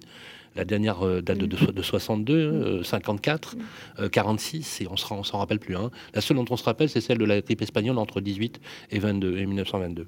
Euh, est-ce que les gens ont pris conscience que finalement l'espace dans lequel ils vivaient, ben, finalement, il y avait une précarité de l'espace? Ça a été une prise de conscience? Alors précarité, je ne sais pas si c'est le mot exact. En tout cas, une prise de conscience que si on doit y, vivre de façon durable, tous ensemble dans la cellule familiale. Ce qui avait été acheté euh, pour des raisons de commodité, par exemple, euh, ne correspond pas à ce style de vie. Et que l'arrivée du télétravail, euh, qui est là quand même depuis de nombreuses années, mais ce, ce boom du télétravail forcé qu'on a connu, a fait une prise de conscience euh, terrible. C'est-à-dire qu'on peut faire du télétravail. Regardez les chefs d'entreprise aujourd'hui qui évoluent aussi sur cette conception, mmh. même dans les TPE ou les PME, au-delà des grandes entreprises. On sait que ça s'installe dans le code du travail. Donc, dans la mesure où on a cet élément, et c'est peut-être pour ça qu'on a une différence, euh, Sylvain, tu, tu, disais par rapport aux autres pandémies, c'est qu'on a cette, cette modification du, du, monde du travail qui, en fin de compte, nous fait dire que mmh. peut-être qu'on peut aller ailleurs, être plus loin de, sa, de, de son lieu de travail que faire une demi-heure, une heure ou trois quarts d'heure ou une heure et demie de transport une fois ou deux fois par semaine, bah, c'est moins pénible que de le faire tous les jours. C'est clair, clair. Donc forcément, on, a, on, a, transformé cette relation et, on le voit aujourd'hui. Euh, et ça, selon vous, ça va durer? C'est-à-dire qu'il y a quelque chose de, structurant dans, dans, une façon de travailler sur ce marché? Alors, Moi, je suis intimement convaincu que oui, parce qu'on n'aurait eu qu'une période de confinement très courte. Mhm bon, pour bouger des, codes, c'est un peu compliqué. Aujourd'hui, on en est à troisième confinement. Tu parlais d'éventuellement un quatrième tout à l'heure. On ne peut pas prédire l'avenir, mais là, ça fait plus d'un an qu'on Oui, parce que ça. va durer, mais alors ça va s'installer parce que le phénomène, il n'est pas massif aujourd'hui. C'est pas tout le monde qui achète une maison. Euh, enfin, on parle à qui euh, euh, Alors, ça veut dire que ça va s'installer dans le dans le temps. oui, et ça que peut-être ça va toucher d'autres personnes qui aujourd'hui, parce que concrètement, aujourd'hui, le mouvement, il, concerne qui? C'est Epsilon? C'est vraiment une tendance de fond? Euh, la mise au vert C'est une vraie tendance de fond. Quand on est avec, si on a 100 000 transactions, par exemple, sur l'année dernière, c'est quoi? Alors, je n'ai pas le chiffre hein, sur les 900 000 transactions. Ce qu'on constate, nous, c'est que ce, boom aujourd'hui des compromis euh, que l'on a sur le premier trimestre, c'est l'aboutissement des projets qui ont mûri post-confinement. et qu'aujourd'hui, les mises en vente de, des vendeurs et, et, des projets qui évoluent, cette augmentation des transactions se fait au bénéfice principalement des villes moyennes et des régions. D'accord, ce qu'on disait tout à l'heure. Voilà. Bah et c'est la traduction qu'on renverse les codes. On se pose même la question de savoir si euh, des villes comme Paris euh, voient leur population modifiée et que euh, l'appartement familial qu'on avait à Paris avant se transforme pas en petit appartement plus pied-à-terre et que par contre on, a une résidence principale. Ça vous envoyez ça Et ça on le voit, on, a une vraie demande parce que la famille a envie d'espace et se dit bah je viendrai sur Paris Peut-être un jour, quand on aura le droit de revenir euh, voir euh, les spectacles, aller au restaurant. Ou pour venir faire un peu de télétravail. Voilà, ce phénomène aussi de, faire en sorte que les métropoles qui étaient attractives par la proximité du lieu de travail, qu'on résout avec le télétravail en partie quand on peut, qui permettaient de pouvoir sortir, euh, voir des spectacles au restaurant, c'est à profiter du centre-ville, mmh. bah, ça fait un an qu'on vit ça. Et c'est là que finalement que les territoires de taille moyenne tirent, tirent leur épingle du jeu. Olivier Salaron, les primo-accédants, comme vous le savez, notamment aussi sur le neuf, c'est un peu le tracteur du marché. Hein. D'ailleurs, euh, on va dire que c'est le ventre mou finalement du marché qui, tracte beaucoup. Je pense qu'on est tous d'accord mm. euh, là-dessus. Et puis il faut savoir que c'est un besoin, euh, j'allais dire, maslonien. Hein. C'est la pyramide de Maslow, on a besoin de se loger. C'est un besoin primaire, hein, on est d'accord. alors, je ne reviens pas sur la politique du logement, mais effectivement, on, devrait l'intégrer. Est-ce que vous constatez aussi qu'il y a toujours autant d'envie de, de devenir propriétaire, vous, de votre point de vue? Bien, sûr, Madame vient de le mm. dire à l'instant, on veut un peu plus de volume parce que justement, le télétravail, moi je pense qu'il va être durable le télétravail. Mm. Pandémie ou pas, hein, pendant les prochains siècles, c'est pas grave. durable d'un point de vue. On a mis l'engrenage à l'intérieur. D'un point de vue structurel, structurel alors, je dis pas 5 jours sur 5, on le voit bien, même les salariés ne le veulent pas. Vous craignez pas qu'on revienne aux mauvaises habitudes une fois qu'on sera sorti de ce contexte sanitaire vous savez, on a parlé du nouveau monde, mais il faut attendre un petit peu. Il faut tout ça, ça doit se digérer. Je crois que nos concitoyens, même si là, enfin, sont aujourd'hui en en, couvre-feu, en couvre-feu, euh, même pire, en confinement. Clairement. Euh, ça commence à faire beaucoup, ça fait plus d'un an, et puis même ça va, ça, va digérer tout ça, et puis finalement, oui, ils vont vouloir, comme dit Madame, plus d'espace, peut-être une pièce de plus pour faire un bureau, parce que comme il y a les gosses qui font, ou, pas, ou être en même... Oui, mais il y a aussi la dimension. Il y, a un truc que je, je retiens vraiment, et un peu plus de verdure. Hein, ah, vous savez, un petit jardin, un ah petit open de terre où on fait euh, mm. voilà, pousser deux trois tomates cerises, mais mm. même pour se mettre dans une chaise longue, même si une, terrasse plus grande. Justement, il y a cette dimension-là, mais ça, C'est pas que pour le neuf, ça. on parle beaucoup de neuf. On parle d'usage, oui, bien sûr. Le, neuf dans le bâtiment, c'est 45%. Les 55%, c'est la rénovation. Mm. Rénovation énergétique. Nos concitoyens qui sont restés euh, tout l'hiver dernier, cet hiver, en confinement, etc. Ils ont consommé, ils ont dit là, c'est pas chouette, moi je veux rénover mon logement, je veux peut-être créer d'autres espaces, je veux peut-être créer aussi une espèce de bout de terrasse ou quoi que ce soit. Ça, sur les propriétaires, mais aussi là où il y a un gros boulot à faire, euh, c'est les propriétaires bailleurs, bien sûr, euh, en locataire, en locatif, mais en logement social. J'ai visité il y a un mois de ça donc avec la ministre du Logement, Emmanuel Vargon, euh, tout un ensemble de plusieurs centaines de logements. Oui, au Lila. Il, il, leur crée des grandes terrasses de, de, 15 mètres carrés, un truc hallucinant, 12 mm. mètres carrés. Mm. Euh, c'était extra. Ouais. C'est des gens qui sont, qui sont en, première couronne, en fait, et qui vont pouvoir disposer. Donc voilà, besoin de rénovation, rénovation énergétique, mais aussi d'espace. Et le primo-accédant, qui, le jeune, qui voulait à la base devenir propriétaire de sa résidence principale, Aujourd'hui, du fait que tout ça change, il peut se dire demain je vais peut-être bouger de région. Est-ce qu'il y a toujours, est-ce qu'il est forcément ancré dans la ville, par exemple en agglomération parisienne, où il se dit peut-être que je vais changer mon, fusil d'épaule et je vais pas forcément acquérir une résidence principale, je vais peut-être parce que demain, je sais pas, je, vais être plus mobile avec le télétravail, je vais peut-être pas m'attacher à Paris tout de suite ou à la banlieue parisienne, mais je vais, ou alors du coup louer et peut-être faire un investissement locatif justement. Est-ce qu'on voit ces tendances-là plus que... Oui, bien sûr. Et ce que, l'on voit surtout, c'est... Passer de la résidence principale à autre chose mais, pour les jeunes. Moi, moi, ce que je pense aussi, c'est que ça crée de plus en plus d'inégalités. Ne faisons pas de généralité. C'est-à-dire Il y a des salariés qui ne peuvent pas aller à 2 heures, 3 heures de route, bien sûr. Euh, de, train. Et, et, tout le monde ne peut pas faire du télétravail, pour le rappeler aussi. Acheter ou louer un petit appart en ville, justement pour l'occuper un jour à deux jours par semaine, et le reste du temps avoir une petite maison, justement, avec un joli jardin, bah etc. Il y a des gens qui... Enfin, nos concitoyens, c'est ça. Ça dépend. Euh, demandez à nos ouvriers du bâtiment, ils ne peuvent pas vivre à 3 heures euh, de, leur lieu de travail. Donc c'est à eux qu'il faut penser. C'est à eux quand on parle de densifier les villes. C'est très important on parle aussi non-artificialisation des premières couronnes.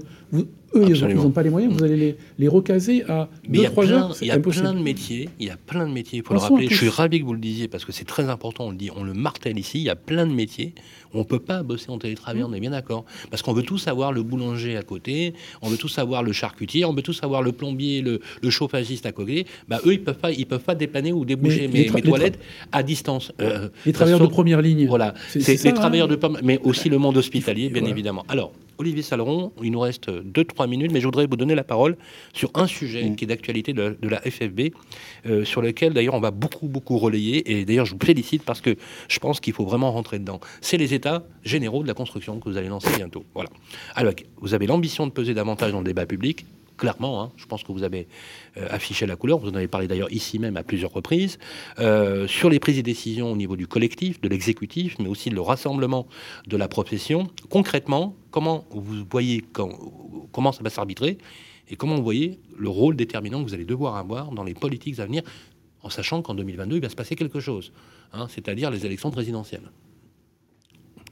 Alors, les états généraux de la construction, en fait, ils ont été pensés euh, déjà il y a plus d'un an, c'est-à-dire euh, avant la pandémie. Ah, c'était avant la pandémie. Avant la pandémie. Que vous aviez des centaines. Voilà, c'était. C'est pas le résultat d'une pensée. C'était un projet de mon équipe. C'était un projet de programme justement de d'agglomérer, c'est un terme du bâtiment, euh, toutes les intervenants du monde de la construction, que ce soit évidemment le bâtiment avec nos amis les TP, resserrer des liens forts avec les TP, ce que nous faisons, ce que nous avons fait, mais aussi tout ce qui est promoteur, chez nous, euh, pour l'habitat évidemment, la FPI, etc., et aussi euh, tout le monde de l'immobilier, la FNAIM, etc. J'en oubliais beaucoup. Hein.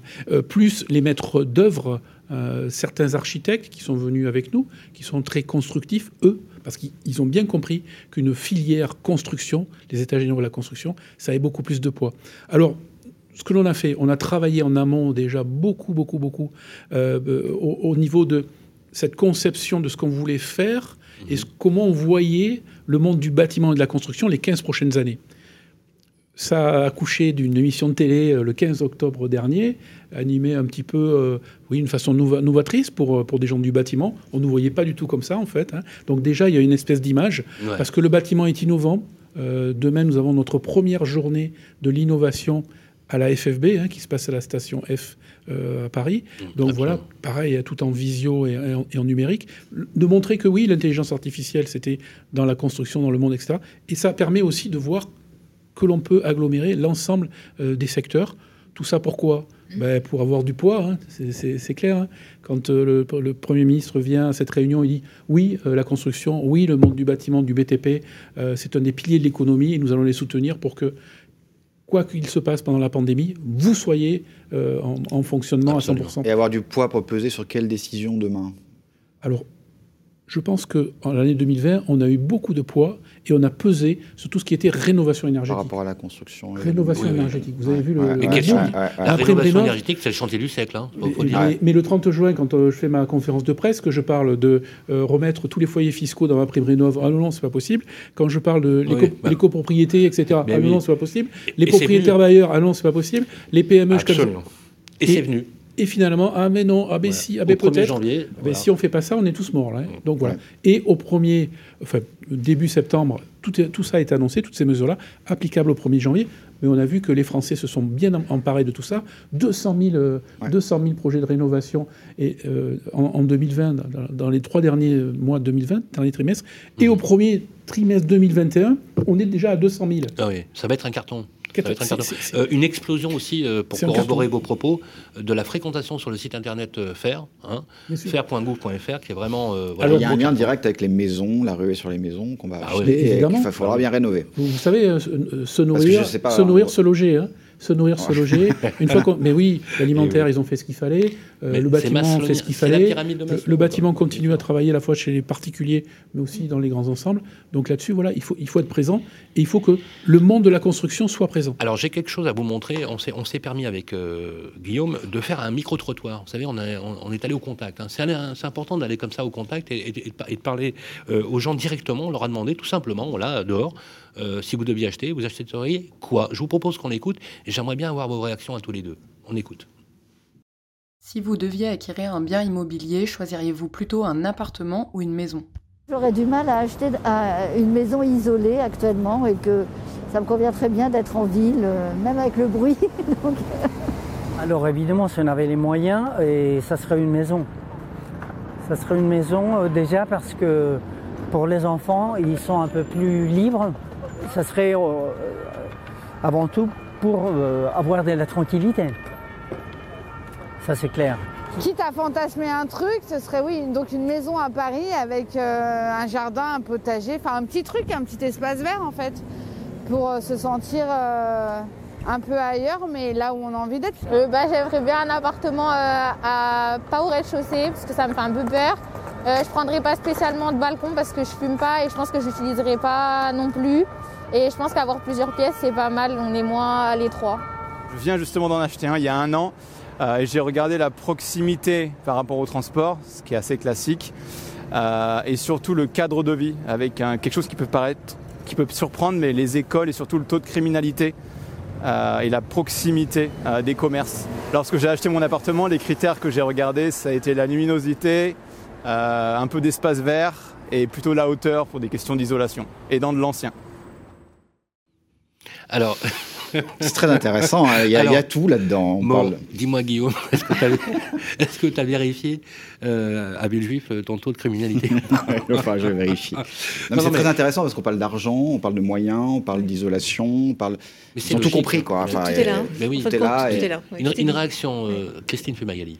oui, c'est la, la, traduction de ce qu'on entend en permanence dans, dans, nos agences quand on est sur, sur le marché, sur le marché de, de l'ancien en, fin de compte, euh, ce, besoin de, ce besoin de confort, ce besoin de proximité de confort et des commodités, cette notion de sécurité, mm. euh, ce sont des notions qui sont très prégnantes chez les, consommateurs. Donc c'est n'est pas, pas surprenant. Alors après, entre l'envie, mm. euh, qui parle effectivement de, rêve quelque part en disant le, fantasme. À Paris, une maison, jardin, potager, euh, pas loin de l'avenue Montaigne, hein, avec vue sur la Tour Eiffel. Hein. Avec une école en bas, les transports évidemment. Et bah oui, mais. Et puis pas, trop de criminalité.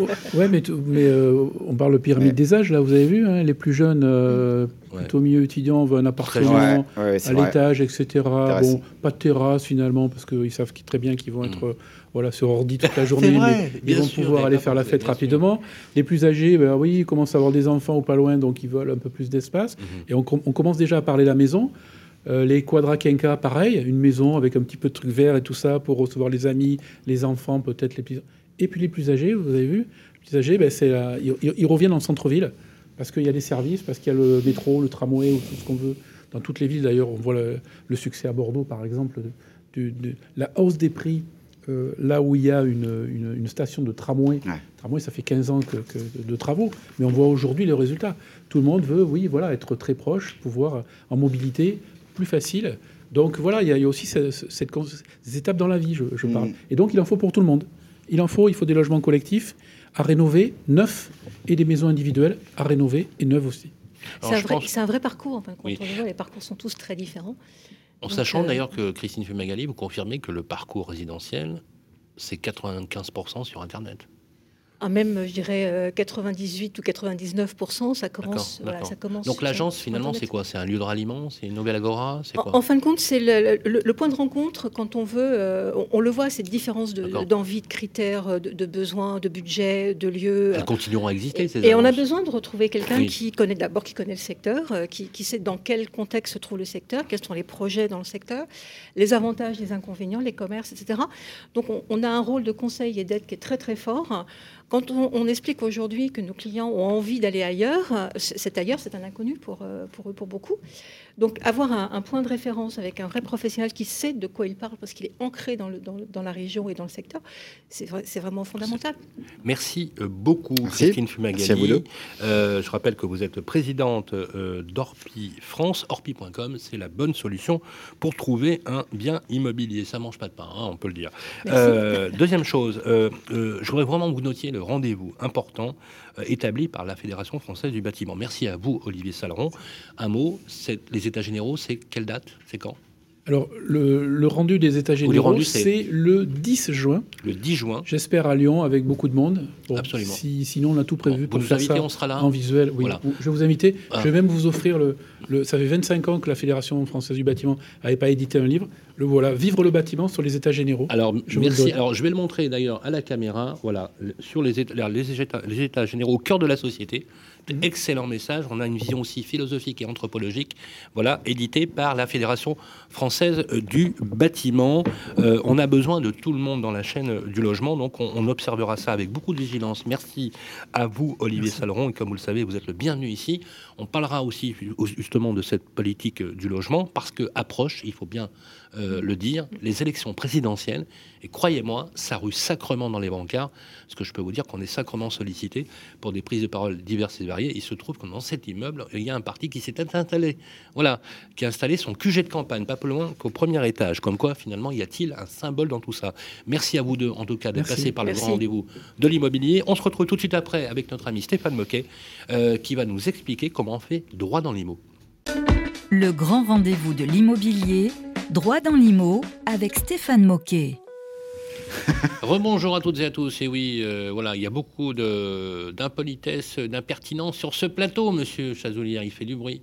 Voilà, notre cher Guillaume qui est avec nous pour ce 28e numéro Droit dans l'IMO comme tous les mois, avec notre ami Stéphane Moquet, directeur général d'Orpi France. Bonjour Sylvain, bonjour Guillaume. Comment ça va Stéphane? En pleine forme. Vous êtes magnifique Stéphane, je vous le dis tout de suite. ça va être, euh, voilà, on, va falloir qu'on mette euh, la gomme, mon cher euh, Guillaume. Alors, la première question d'ailleurs, c'est vous qui avez la poser, puisque on va faire un droit dans l'IMO spécial, voilà, on va dire usage, un an après, avec Guillaume et moi. Vous êtes d'accord Stéphane? Et vous les patrons. Voilà, Guillaume. Je suis ravi de participer à droit dans l'IMO. Stéphane, on va s'intéresser, on a parlé beaucoup de parcours résidentiel, euh, l'état du marché, l'évolution du marché depuis un an, les envies de mise au vert, euh, de partir, euh, de, le développement du télétravail qui favorise tout ça. J'ai envie de poser la question tout simplement, mais est-ce qu'il n'y a pas aussi, quelles sont les conséquences sociales Est-ce qu'on ne peut pas voir ça sous un angle un peu plus sociétal, qui, sociologique Qui peut vraiment faire ce qu'il veut aujourd'hui Et est-ce qu'il n'y a pas une inégalité croissante devant le logement et les possibilités face à cette crise il y, a, une vraie fracture immobilière, ça c'est évident, elle s'est accélérée. C'est intéressant ce que vous dites, hein. fracture immobilière. Une fracture immobilière. Il y a un déclassement pour, euh, pour beaucoup de, de, familles, c'est-à-dire qu'aujourd'hui, euh, la taille de votre logement, euh, la luminosité, les conditions de confort, elle, est encore plus criante en ce moment. On voit le phénomène quand on parle de Parisiens qui ont fui la capitale, là, pour le troisième confinement. Qui peut fuir la capitale? Ceux qui ont un bien de famille, ceux qui ont les moyens d'aller louer. Moi, j'ai des collaborateurs euh, au siège d'Orpi qui n'avaient pas la capacité de pouvoir travailler sereinement avec deux enfants en bas âge et qui ont les moyens de se louer un logement. Les autres font quoi? Ils font quoi Eh bien, ils continuent. Mmh. Ils restent chez eux. Ils restent chez eux avec un confort de vie qui n'est pas agréable, un confort de travail qui n'est pas adapté. Le lieu n'est pas adapté pour travailler sereinement. Le pire, évidemment, c'est quand on a des enfants. Donc cette fracture, elle est, je trouve, encore plus importante. Euh, oui, bien sûr, on voit euh, a des clients qui aujourd'hui euh, recherchent euh, des maisons, de l'espace vert. Bah, faut-il encore avoir les moyens? Bien, bien sûr. Donc vous vous éloignez souvent. Donc vous éloignez, vous rajoutez du temps de transport. Et puis on a un autre phénomène. On avait le phénomène de la birésidence. Hein. Vous voyez, le quarantenaire qui gardait un, petit logement à Paris ou à Lyon, enfin dans des grandes villes, et avait en même temps une autre résidence principale dans, dans la province. Aujourd'hui, ce phénomène-là, il est même en train de se transformer. C'est-à-dire qu'ils abandonnent le logement parisien et ils vont définitivement s'installer en province en imposant le, nombre de jours de télétravail. Alors tout le monde aujourd'hui fait du télétravail, mais quand la vie va reprendre normalement, euh, bah, euh, ils vont nous imposer ce rythme-là. Moi, j'ai des, des postes en ce moment ouverts. Quand je reçois des candidats, il y en a certains qui vous demandent 4 jours sur 5 de télétravail de manière permanente, hein, pas de manière provisoire. C'est un truc de fou. Ils ont réussi leur, euh, leur carrière, ils ont 50 ans, euh, ils imposent euh, ce schéma-là à l'entreprise. Donc on a vraiment un phénomène qui, je trouve, sera durable. Et ça va modifier votre façon de manager, Stéphane? Parce que vous qui avez beaucoup de collaborateurs, est-ce que vous recruteriez quelqu'un, un senior, parce qu'il est bon dans son domaine, en sachant que vous n'allez pas le voir. 4 jours sur 5, ça m'a posé problème, donc le dossier a été refermé. moi, je trouve que. On va le lui dire. Hein. Le, télétravail, les collaborateurs en demandaient beaucoup. C'était un des critères. Aujourd'hui, ils demandent à revenir au travail. C'est normal. Ah oui, d'accord, oui. Parce que le, télétravail H24, on se rend compte que. il faut trouver le bon équilibre de la formule hybride. Il faut trouver le bon équilibre. Voilà. Chacun. Il faut avoir un espace. Il faut avoir un espace pour travailler sereinement. Mhm. Ceux qui ont les moyens, on en reparle de la fracture immobilière, mhm. bah, peuvent avoir un logement avec un, un espace qui est dédié au bureau, peut-être une chambre, bon voilà mais les autres pas obligatoirement. Et puis ça crée quand même du lien social. Et, euh, et puis euh, on peut pas passer sa journée comme des animaux à travailler comme. Et les gens veulent revenir en fait. Hein. Ils veulent revenir. Hein. C'est une tendance. Hein. Notamment ceux qui ont les plus petits logements. C'est ça. Hein, parce qu'on parle, on parle souvent du confort. La deuxième chose, c'est qu'effectivement, euh, ça a obligé les entreprises, le télétravail, avoir de la confiance Puisque ceux, ceux qui aujourd'hui euh, sont amenés à ne pas proposer euh, du télétravail, c'est souvent. Alors il y a ceux qui ne peuvent pas hein, télétravailler, mais c'est souvent un problème de confiance. Que fait mon collaborateur quand il n'est pas au bureau? Et donc ça a accéléré euh, le phénomène parce que le confinement a obligé les entreprises à être en télétravail. Ça nous a bien amené à nous rendre compte que les collaborateurs produisaient.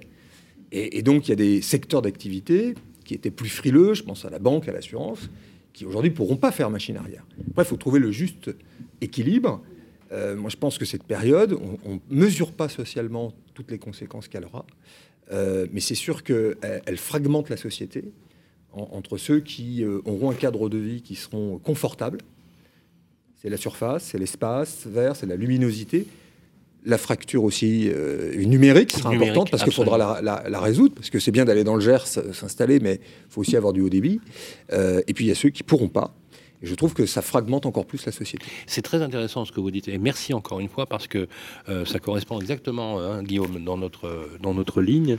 C'est euh, le point de vue économique. Parce qu'effectivement, on glose beaucoup hein, sur la modification des usages, euh, de l'espace, la pièce à vivre, etc. Enfin, quand même, il y a une réalité. C'est qu'on n'en a pas les moyens même si on s'éloigne de plus en plus, que même ceux qui vont dans les territoires métropolitains n'ont pas forcément les moyens aussi d'intégrer ce type de ce type de dimension. Est-ce que euh, Stéphane, ça va pas accélérer finalement la mise en relief de ces inégalités sociales? Est-ce qu'il n'y a pas un miroir révélateur dont il est urgent aujourd'hui de trouver des solutions? Euh, de toute façon, la solution, elle passe par la construction de logements neufs. Hein. Oui, d'accord. C'est indéniable. C'est-à-dire que les prix, c'est bien euh, la, variable, en tout cas des prix, c'est la variable de l'offre et de la demande. Donc, quand on est sur des marchés extrêmement euh, saturés, on pense à, par exemple Paris Intramuros, vous avez des prix qui sont très élevés. Avoir un bureau supplémentaire dans Paris, c'est 10 mètres carrés. 10 mètres carrés, c'est 100 000 euros. Bah, faut-il encore pouvoir rajouter 100 000 euros dans un projet d'acquisition? Donc ça, c'est le premier enjeu. Le deuxième enjeu, il est les transports. Parce que c'est très bien de s'éloigner de, Paris. C'est très bien de, faire le Grand Paris euh, en termes de transport. Faut-il encore déjà assurer que les lignes de RER e fonctionnent bien? Parce que euh, déjà qu'on se rajoute ces contraintes-là de transport, faut-il encore que les modes de transport soient, facilités? Donc c'est le deuxième enjeu. Et dans les, la province, sans que ce soit euh, très parisien comme discours, hein, mais la fracture numérique, c'est le dernier enjeu. On n'a pas encore couvert convenablement l'ensemble du territoire. Merci beaucoup Stéphane Moquet, comme d'habitude toujours euh, droit dans l'IMO avec euh, Stéphane Moquet que vous retrouverez d'ailleurs le mois prochain. Merci encore une fois. on va enchaîner tout de suite avec nos secondes séquences, notre deux, troisième séquence. Nous avons je, le conseil IMO de l'UFC Que Choisir, animé par Gwenel Lejeune. On la retrouve tout de suite après ça. Le grand rendez-vous de l'immobilier le conseil IMO de l'UFC Que Choisir. Rebonjour à toutes et à tous les amis, vous êtes toujours dans votre 28e numéro du grand rendez-vous de l'immobilier, oui 28e numéro. Il est fait pour vous euh, et uniquement pour vous. Euh, la minute que vous aimez bien, qu'on a mis en place depuis septembre dernier, c'est euh, le conseil immobilier de l'UFC Que Choisir avec notre ami Gwenelle Lejeune. Merci d'être avec nous. Bonjour. Alors, Guillaume, de quoi nous allons parler avec euh, notre ami Gwenaël aujourd'hui? Chaque mois, Gwenaël nous parle des, pièges, des arnaques qui, euh, euh, qui, qui, pullulent dans le secteur de l'immobilier. Les mots ne sont pas assez forts. Voilà, pullule, c'est un grand mot. Non, hein. mais donc il faut rester méfiant. et effectivement, qui peuvent nous, nous, pourrir la vie. Là, et vous nous parlez des arnaques à la location. Alors les arnaques à la location. Les fausses annonces, voilà. Sur Internet, hein. C'est un truc de fou. Les fausses annonces que vous pouvez trouver sur Internet, alors effectivement, alors on nous dit en ce moment que le marché locatif se transformerait potentiellement suite à la pandémie, alors avec une certaine désaffection de certaines personnes pour les grandes villes qui partiraient en périphérie, ou bien sinon la réintégration dans le marché immobilier vrai, on parle que de, ça de biens qui étaient destinés normalement à la location saisonnière. Ouais, le Airbnb dit qu'il y a des modifications, que des prix baisseraient par exemple dans Paris. Bon, alors je ne sais pas si ça va durer, là n'est pas la question. En tout cas, il y a quelque chose qui existe et dont il faut se méfier absolument. Ce sont les fausses annonces de location, euh, dans la mesure où au printemps, souvent les, les personnes changent de domicile. Où est-ce qu'on trouve les fausses annonces de location? Souvent sur Internet. Oui, mais Internet est un outil pas sur les, Pas sur les moteurs de les sites d'annonces immobilières. Sur les sites classiques d'annonces de particulier à particulier. Surtout de préférence. Sinon, ça, appellerait un montage beaucoup plus complexe de faire des faux On ne va pas les trouver sur le site de Se Loger ou le site de Bienici, par exemple. Euh, Alors ça, je ne suis pas là pour citer des noms, mais ce sont des, annonces faites par on posera quand même la question. Et vous pouvez vous poser cette question. et en l'occurrence, ouais, ça existe. C'est quoi le bon point, PAP, des choses ah comme ça Ah non, je ne donnerai pas de nom sur ce coup-là. Je sais que choisir pas de nom comme ça. Ah, on se méfie. On peut pas, non Ah non, on se méfie. Mais c'est pas qu'on se méfie, on prévient nos... Vous voulez pas qu'on prévienne nos bah, auditeurs Le problème n'est pas tant la plateforme que les personnes qui peuvent potentiellement mettre ces annonces. Donc c'est un petit peu difficile de pointer du doigt. C'est quoi? Comment on les repère ces annonces? Ah ben, Il faut se montrer très vigilant. Il faut vous dire que c'est un petit peu comme la rénovation énergétique en fait. Mieux vaut prévenir que guérir et ne pas se louper dès le début lorsque vous pouvez repérer ce type d'annonce. Alors comment on fait? Il y, a des manières assez simples hein, déjà. Parce que si c'est trop beau pour être vrai, déjà vous pouvez vous méfier. Du style quoi? bah, La localisation du bien. genre Neuilly, duplex, 200 mètres carrés, 500 euros par mois. Voilà. Avec des photos qui semblent sortir droit d'un catalogue de déco. Là, vous pouvez vous poser des questions. Peut-être que c'est plus subtil que ça, des fois. Ça peut être plus subtil. Ça peut parfois être plus, être plus subtil, mais c'est la raison pour laquelle il faut vous méfier. Parce que, par exemple, sur les annonces, très souvent, vous pouvez déduire plus ou moins dans quelle zone ça peut se situer, dans quelle rue. Ouais. Ça peut être assez précis, et parfois, vous avez des photos de façade petite recherche sur Internet, un petit peu rappel sur un moteur de recherche, et vous pouvez trouver si la façade existe vraiment à cet endroit-là. Ah, parce qu'il pourrait y avoir des fausses façades. Oui, c'est vrai, ça existe. D'accord. C'est voilà, c'est un petit détail. Ça peut être utile d'aller vérifier si la maison quoi existe si vraiment pas à cet endroit. C'est suspicieux. Il faut se poser des questions. Ou alors vous pouvez vous dire que les photos datent d'il y a très longtemps, et là aussi il faut vérifier. D'accord. En tout cas, dites-vous que de toute manière, si la personne en face de vous, enfin justement n'est pas en face de vous, que vous ne pouvez la voir que par Internet, Mhm. elle vous raconte une histoire à dormir debout particulièrement rocambolesque, où elle vous dit que Mhm. devant partir à l'étranger euh, en raison d'un emploi, ou je ne sais, partageant sa vie entre Ouais. Paris, New York, euh, pas, et qu'elle ne pourra pas vous rencontrer, que malheureusement il ne pourrait pas y avoir de visite, et que par contre si vous pouviez faire un mandat cash assez rapidement pour Ah, c'est réserver la le bonne bien, vieille ça serait technique du parfait. mandat cash. Non. Voilà, euh, le mandat Ça- cash, ça existe. encore, Ne me dites, ne me dites C'est pas qu'il y a ça, des gens qui acceptent de faire un mandat cash pour se dire je mets l'option sur l'appart. Sinon, j'en parlerai pas. Alors, la, la difficulté, c'est qu'il y a des gens qui le font, et en fait, il y a tout un stratagème très souvent qui fait qu'on vous, que vous- qu'on vous explique. Mais en fait, vous, vous prévoyez d'envoyer la somme, mais vous l'envoyez pas vraiment. Vous ne- vous n'enverrez le lien avec le numéro de mandat finalement qu'ultérieurement. Mais peu après, vous pouvez retrouver, vous retrouver à recevoir un mail qui vous dit, un mail supposément officiel de l'organisme de paiement qui vous dit, euh, il faut juste sécuriser l'opération, renseigner le lien, il n'y a pas de difficulté. Ça, c'est pas En écrit fait, dans l'annonce, ça. non, non, non. Parce que C'est sinon, suite le, au premier le- contact les que vous pouvez de- avoir. Est-ce le- qu'on a une idée du de la volumétrie La volumétrie, elle est difficile à déterminer. Par contre, elle, est- elle, est- elle existe. On parle de millions d'euros, de dizaines, de centaines de milliers d'euros. Alors, je ne peux pas le chiffrer, mais l'idée, c'est que déjà, on peut chercher à récupérer des sommes d'argent. Parfois, ça peut être des sommes d'argent assez faibles, mais ça peut aussi représenter un loyer complet, ce genre de choses. Donc, ça peut être des sommes significatives. Ça peut aussi être un moyen de récupérer vos données personnelles. Votre numéro de compte bancaire, ou bien tout simplement, je ne sais pas moi, vos justificatifs d'identité, des justificatifs de revenus, le genre de documents que vous pensez pouvoir donner dans le cadre d'un bail. Et c'est là aussi qu'il y a une question qui est importante là-dessus, euh, s'interroger sur les justificatifs qu'on peut donner et à quel moment on doit les donner à un propriétaire. Que ce soit dans le cadre d'une annonce Ne jamais donner, on dit, on dit à nos amis, ne jamais Voilà. donner de documents. Euh, L'idée, c'est que préalablement à la conclusion d'un contrat de bail, il y a un- une certaine liste de pièces que vous pouvez donner et celles qu'on ne peut pas vous réclamer de la part d'un d'un propriétaire quel qu'il soit. En amont du bail, on ne peut pas vous demander grand-chose, c'est fixé par un décret de 2005. D'ailleurs, il y aura le lien dans la- page qui s'affichera en dessous. C'est un décret de 2005 où on vous dit grosso modo que que ce soit pour vous ou pour vos garants, il faudra un justificatif d'identité en cours de validité, un justificatif de domicile et ensuite un ou plusieurs documents qui est soit à votre situation professionnelle et aussi à vos ressources. Pas plus. On ne donne pas un RIB, on ne donne pas ce genre de choses. Et surtout pas avant la conclusion du contrat. Si vous n'avez pas rencontré votre bailleur, si vous n'avez pas visité le bien, Mais comment on fait dans l'étude du, dans l'étude du dossier quand on envoie les documents? C'est-à-dire qu'on a déjà visité le bien quand on envoie les documents? Normalement- Mais genre, normalement, on peut constituer un dossier quand, avant de- quand on avant fait la le- visite. L'idée, c'est que vous prenez d'abord contact avec le bailleur, vous visitez le bien, vous amenez les documents à ce moment-là, vous amenez des copies. Ouais. On peut vous demander sur simple demande de pouvoir présenter les originaux, Ouais. mais là, c'est pas Oui. la question. Oui. Vous avez une liste qui est déterminée sur les documents qu'il faut donner. Oui. Le reste, on ne peut pas vous le demander. Et vous n'avez Un pas chèque envoyé réservation. avant Voilà, quoi le que ce chèque de réservation, c'est normalement interdit. Merci beaucoup, Gwenaël Lejeune, pour ces précieux conseils. Arnaque à la location, danger. Euh, donc, je récapitule hein. On- on- le bien, la couleur, le prix, plein de petits indices euh, là-dessus. Voilà. Bon, euh, vous ne nous donnerez pas les, les noms des plateformes, mais c'est pas grave. Il faut simplement bien se méfier. D'où l'intérêt de passer par des portails d'annonces immobilières spécialisés qui garantissent aussi un cheminement dans le parcours résidentiel. Merci, Gwenaël. Merci On se vous. retrouve le mois prochain pour l'UFC Que Choisir, le conseil immobilier. À tout de suite. Le grand rendez-vous de l'immobilier, ça vous concerne.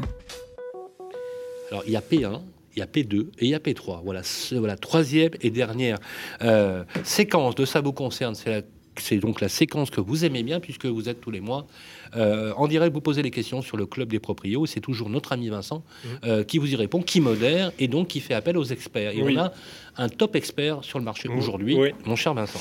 Et oui, c'est une première euh, pour lui dans le grand rendez-vous de l'immobilier. Thierry Delsal, notaire à Paris. Bonjour. Bonjour. Soyez le bienvenu.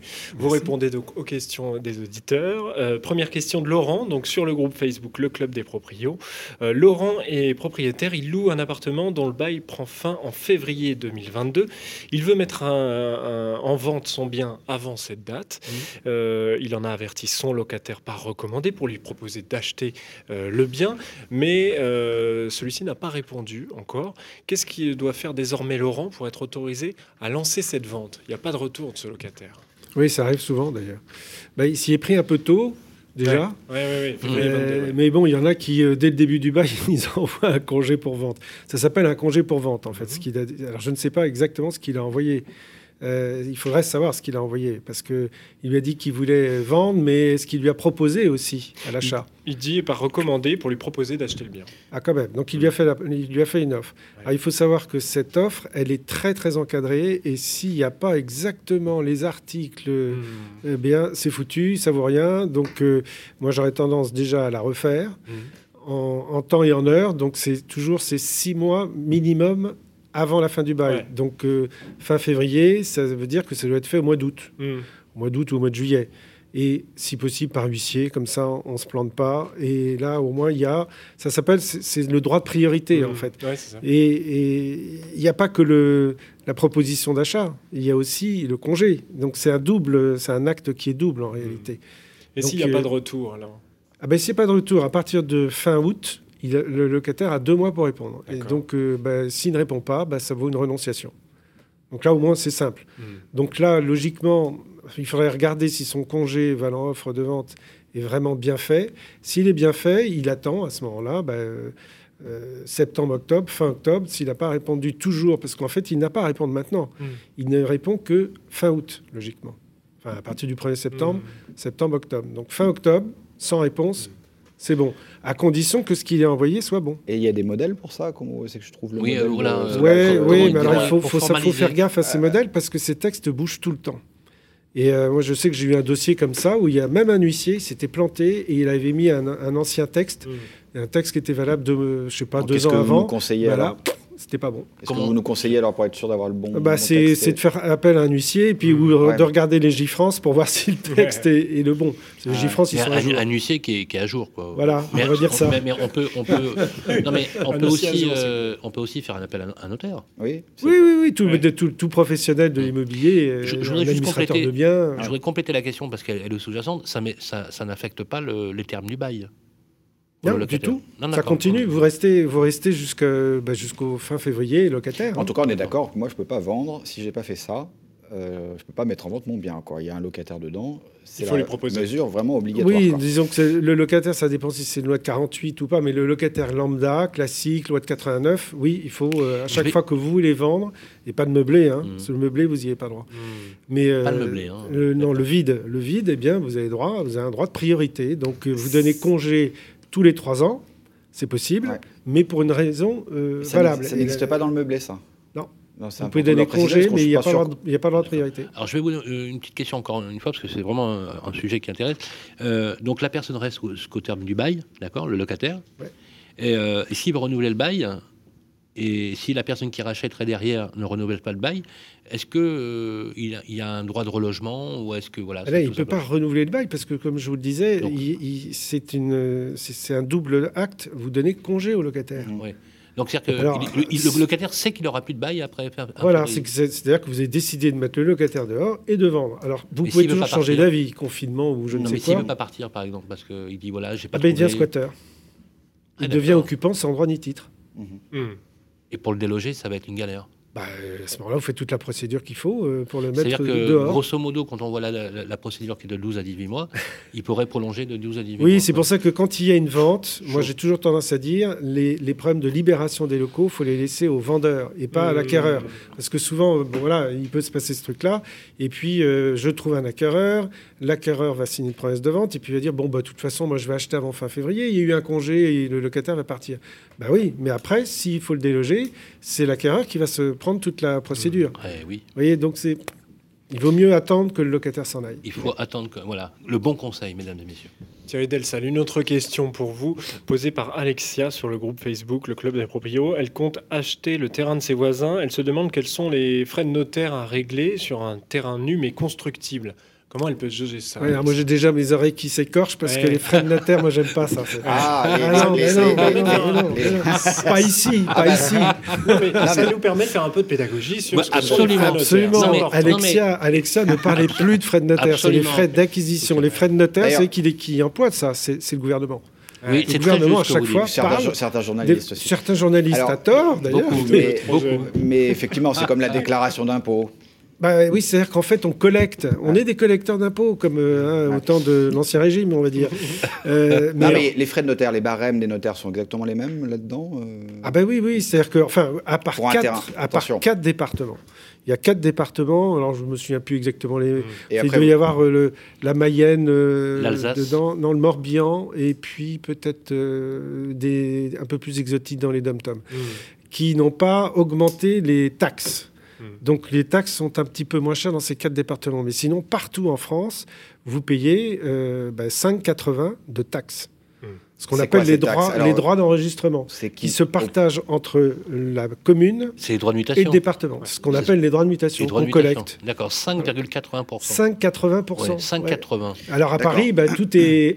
C'est comme ça Donc ça, c'est Paris, les- il y a eu un milliard et demi Donc en fait, quand on parle que le notaire est cher, c'est un, c'est un, C'est un leurre. C'est un, un leurre, et c'est même une imposture. Mais- Oui, parce que le notaire, il récupère zéro, enfin ça dépend du montant, hein, mais à plus de 60 000 euros de prix. Alors le terrain, je ne sais pas combien il vaut pour Mais Alexia, on l'a pas, on l'a pas. euh, mais à plus de 60 000 euros, le notaire a 0,80%.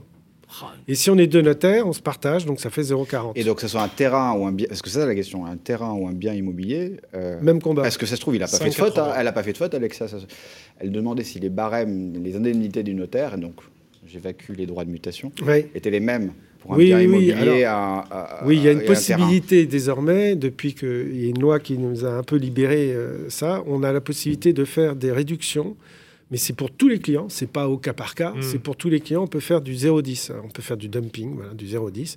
Et ce dumping, il peut être fait pendant un mois, ou pendant toute l'année, ou pendant Mais deux mois. pour gagner ça doit sa être vie, marqué ça- sur le site internet du là. notaire. Mais C'est voilà, une mise en concurrence entre les notaires. c'est ça. Euh, Il y a Mm. possibilité de faire du 0,10. De... Donc, au lieu de 0,8, on aurait 0. Attendez, il faudrait que le notaire soit tout seul pour faire 0,72. Hmm. Mais s'il partage, ça ferait que du 0,76. Mais Thierry, voyez, donc c'est quasi infime comme réduction. Maître Delsal, quand on dit par exemple qu'on a 10% de frais d'acquisition globale des mutations notaires, c'est vrai ou c'est faux? Là, Ah oui, oui, il y a entre ces 7,5 ou 8% parce qu'il y a des frais fixes et des frais proportionnels, comme vous avez compris. Oui. Il y a du 5,80 de, de taxes.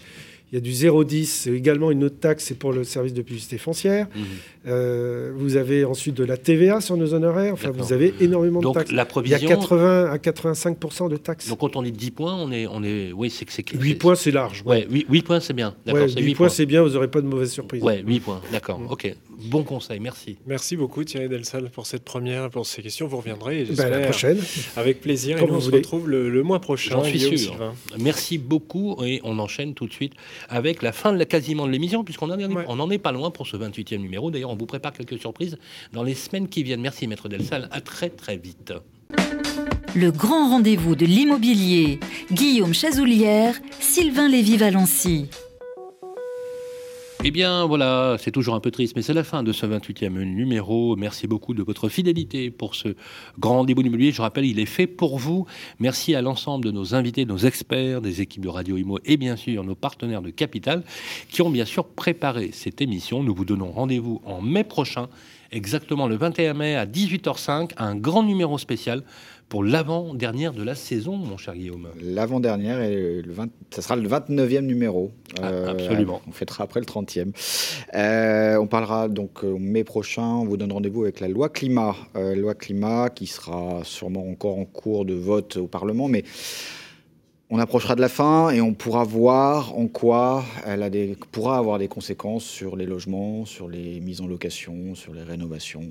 On parlera de tout ça le mois prochain. Vaste sujet pour vous en parler. Donc on se retrouve le vendredi 21 mai à 18h05 sur Radio Imo et sur Capital. D'ici là, prenez soin de vous, portez-vous bien et on vous souhaite un excellent week-end. Radio Imo et Capital présentent le grand rendez-vous de l'immobilier en partenariat avec Orpi, 1250 agences immobilières partout, rien que pour vous. Et bienici.com, le site immobilier nouvelle génération à retrouver sur radioimo.fr et capital.fr.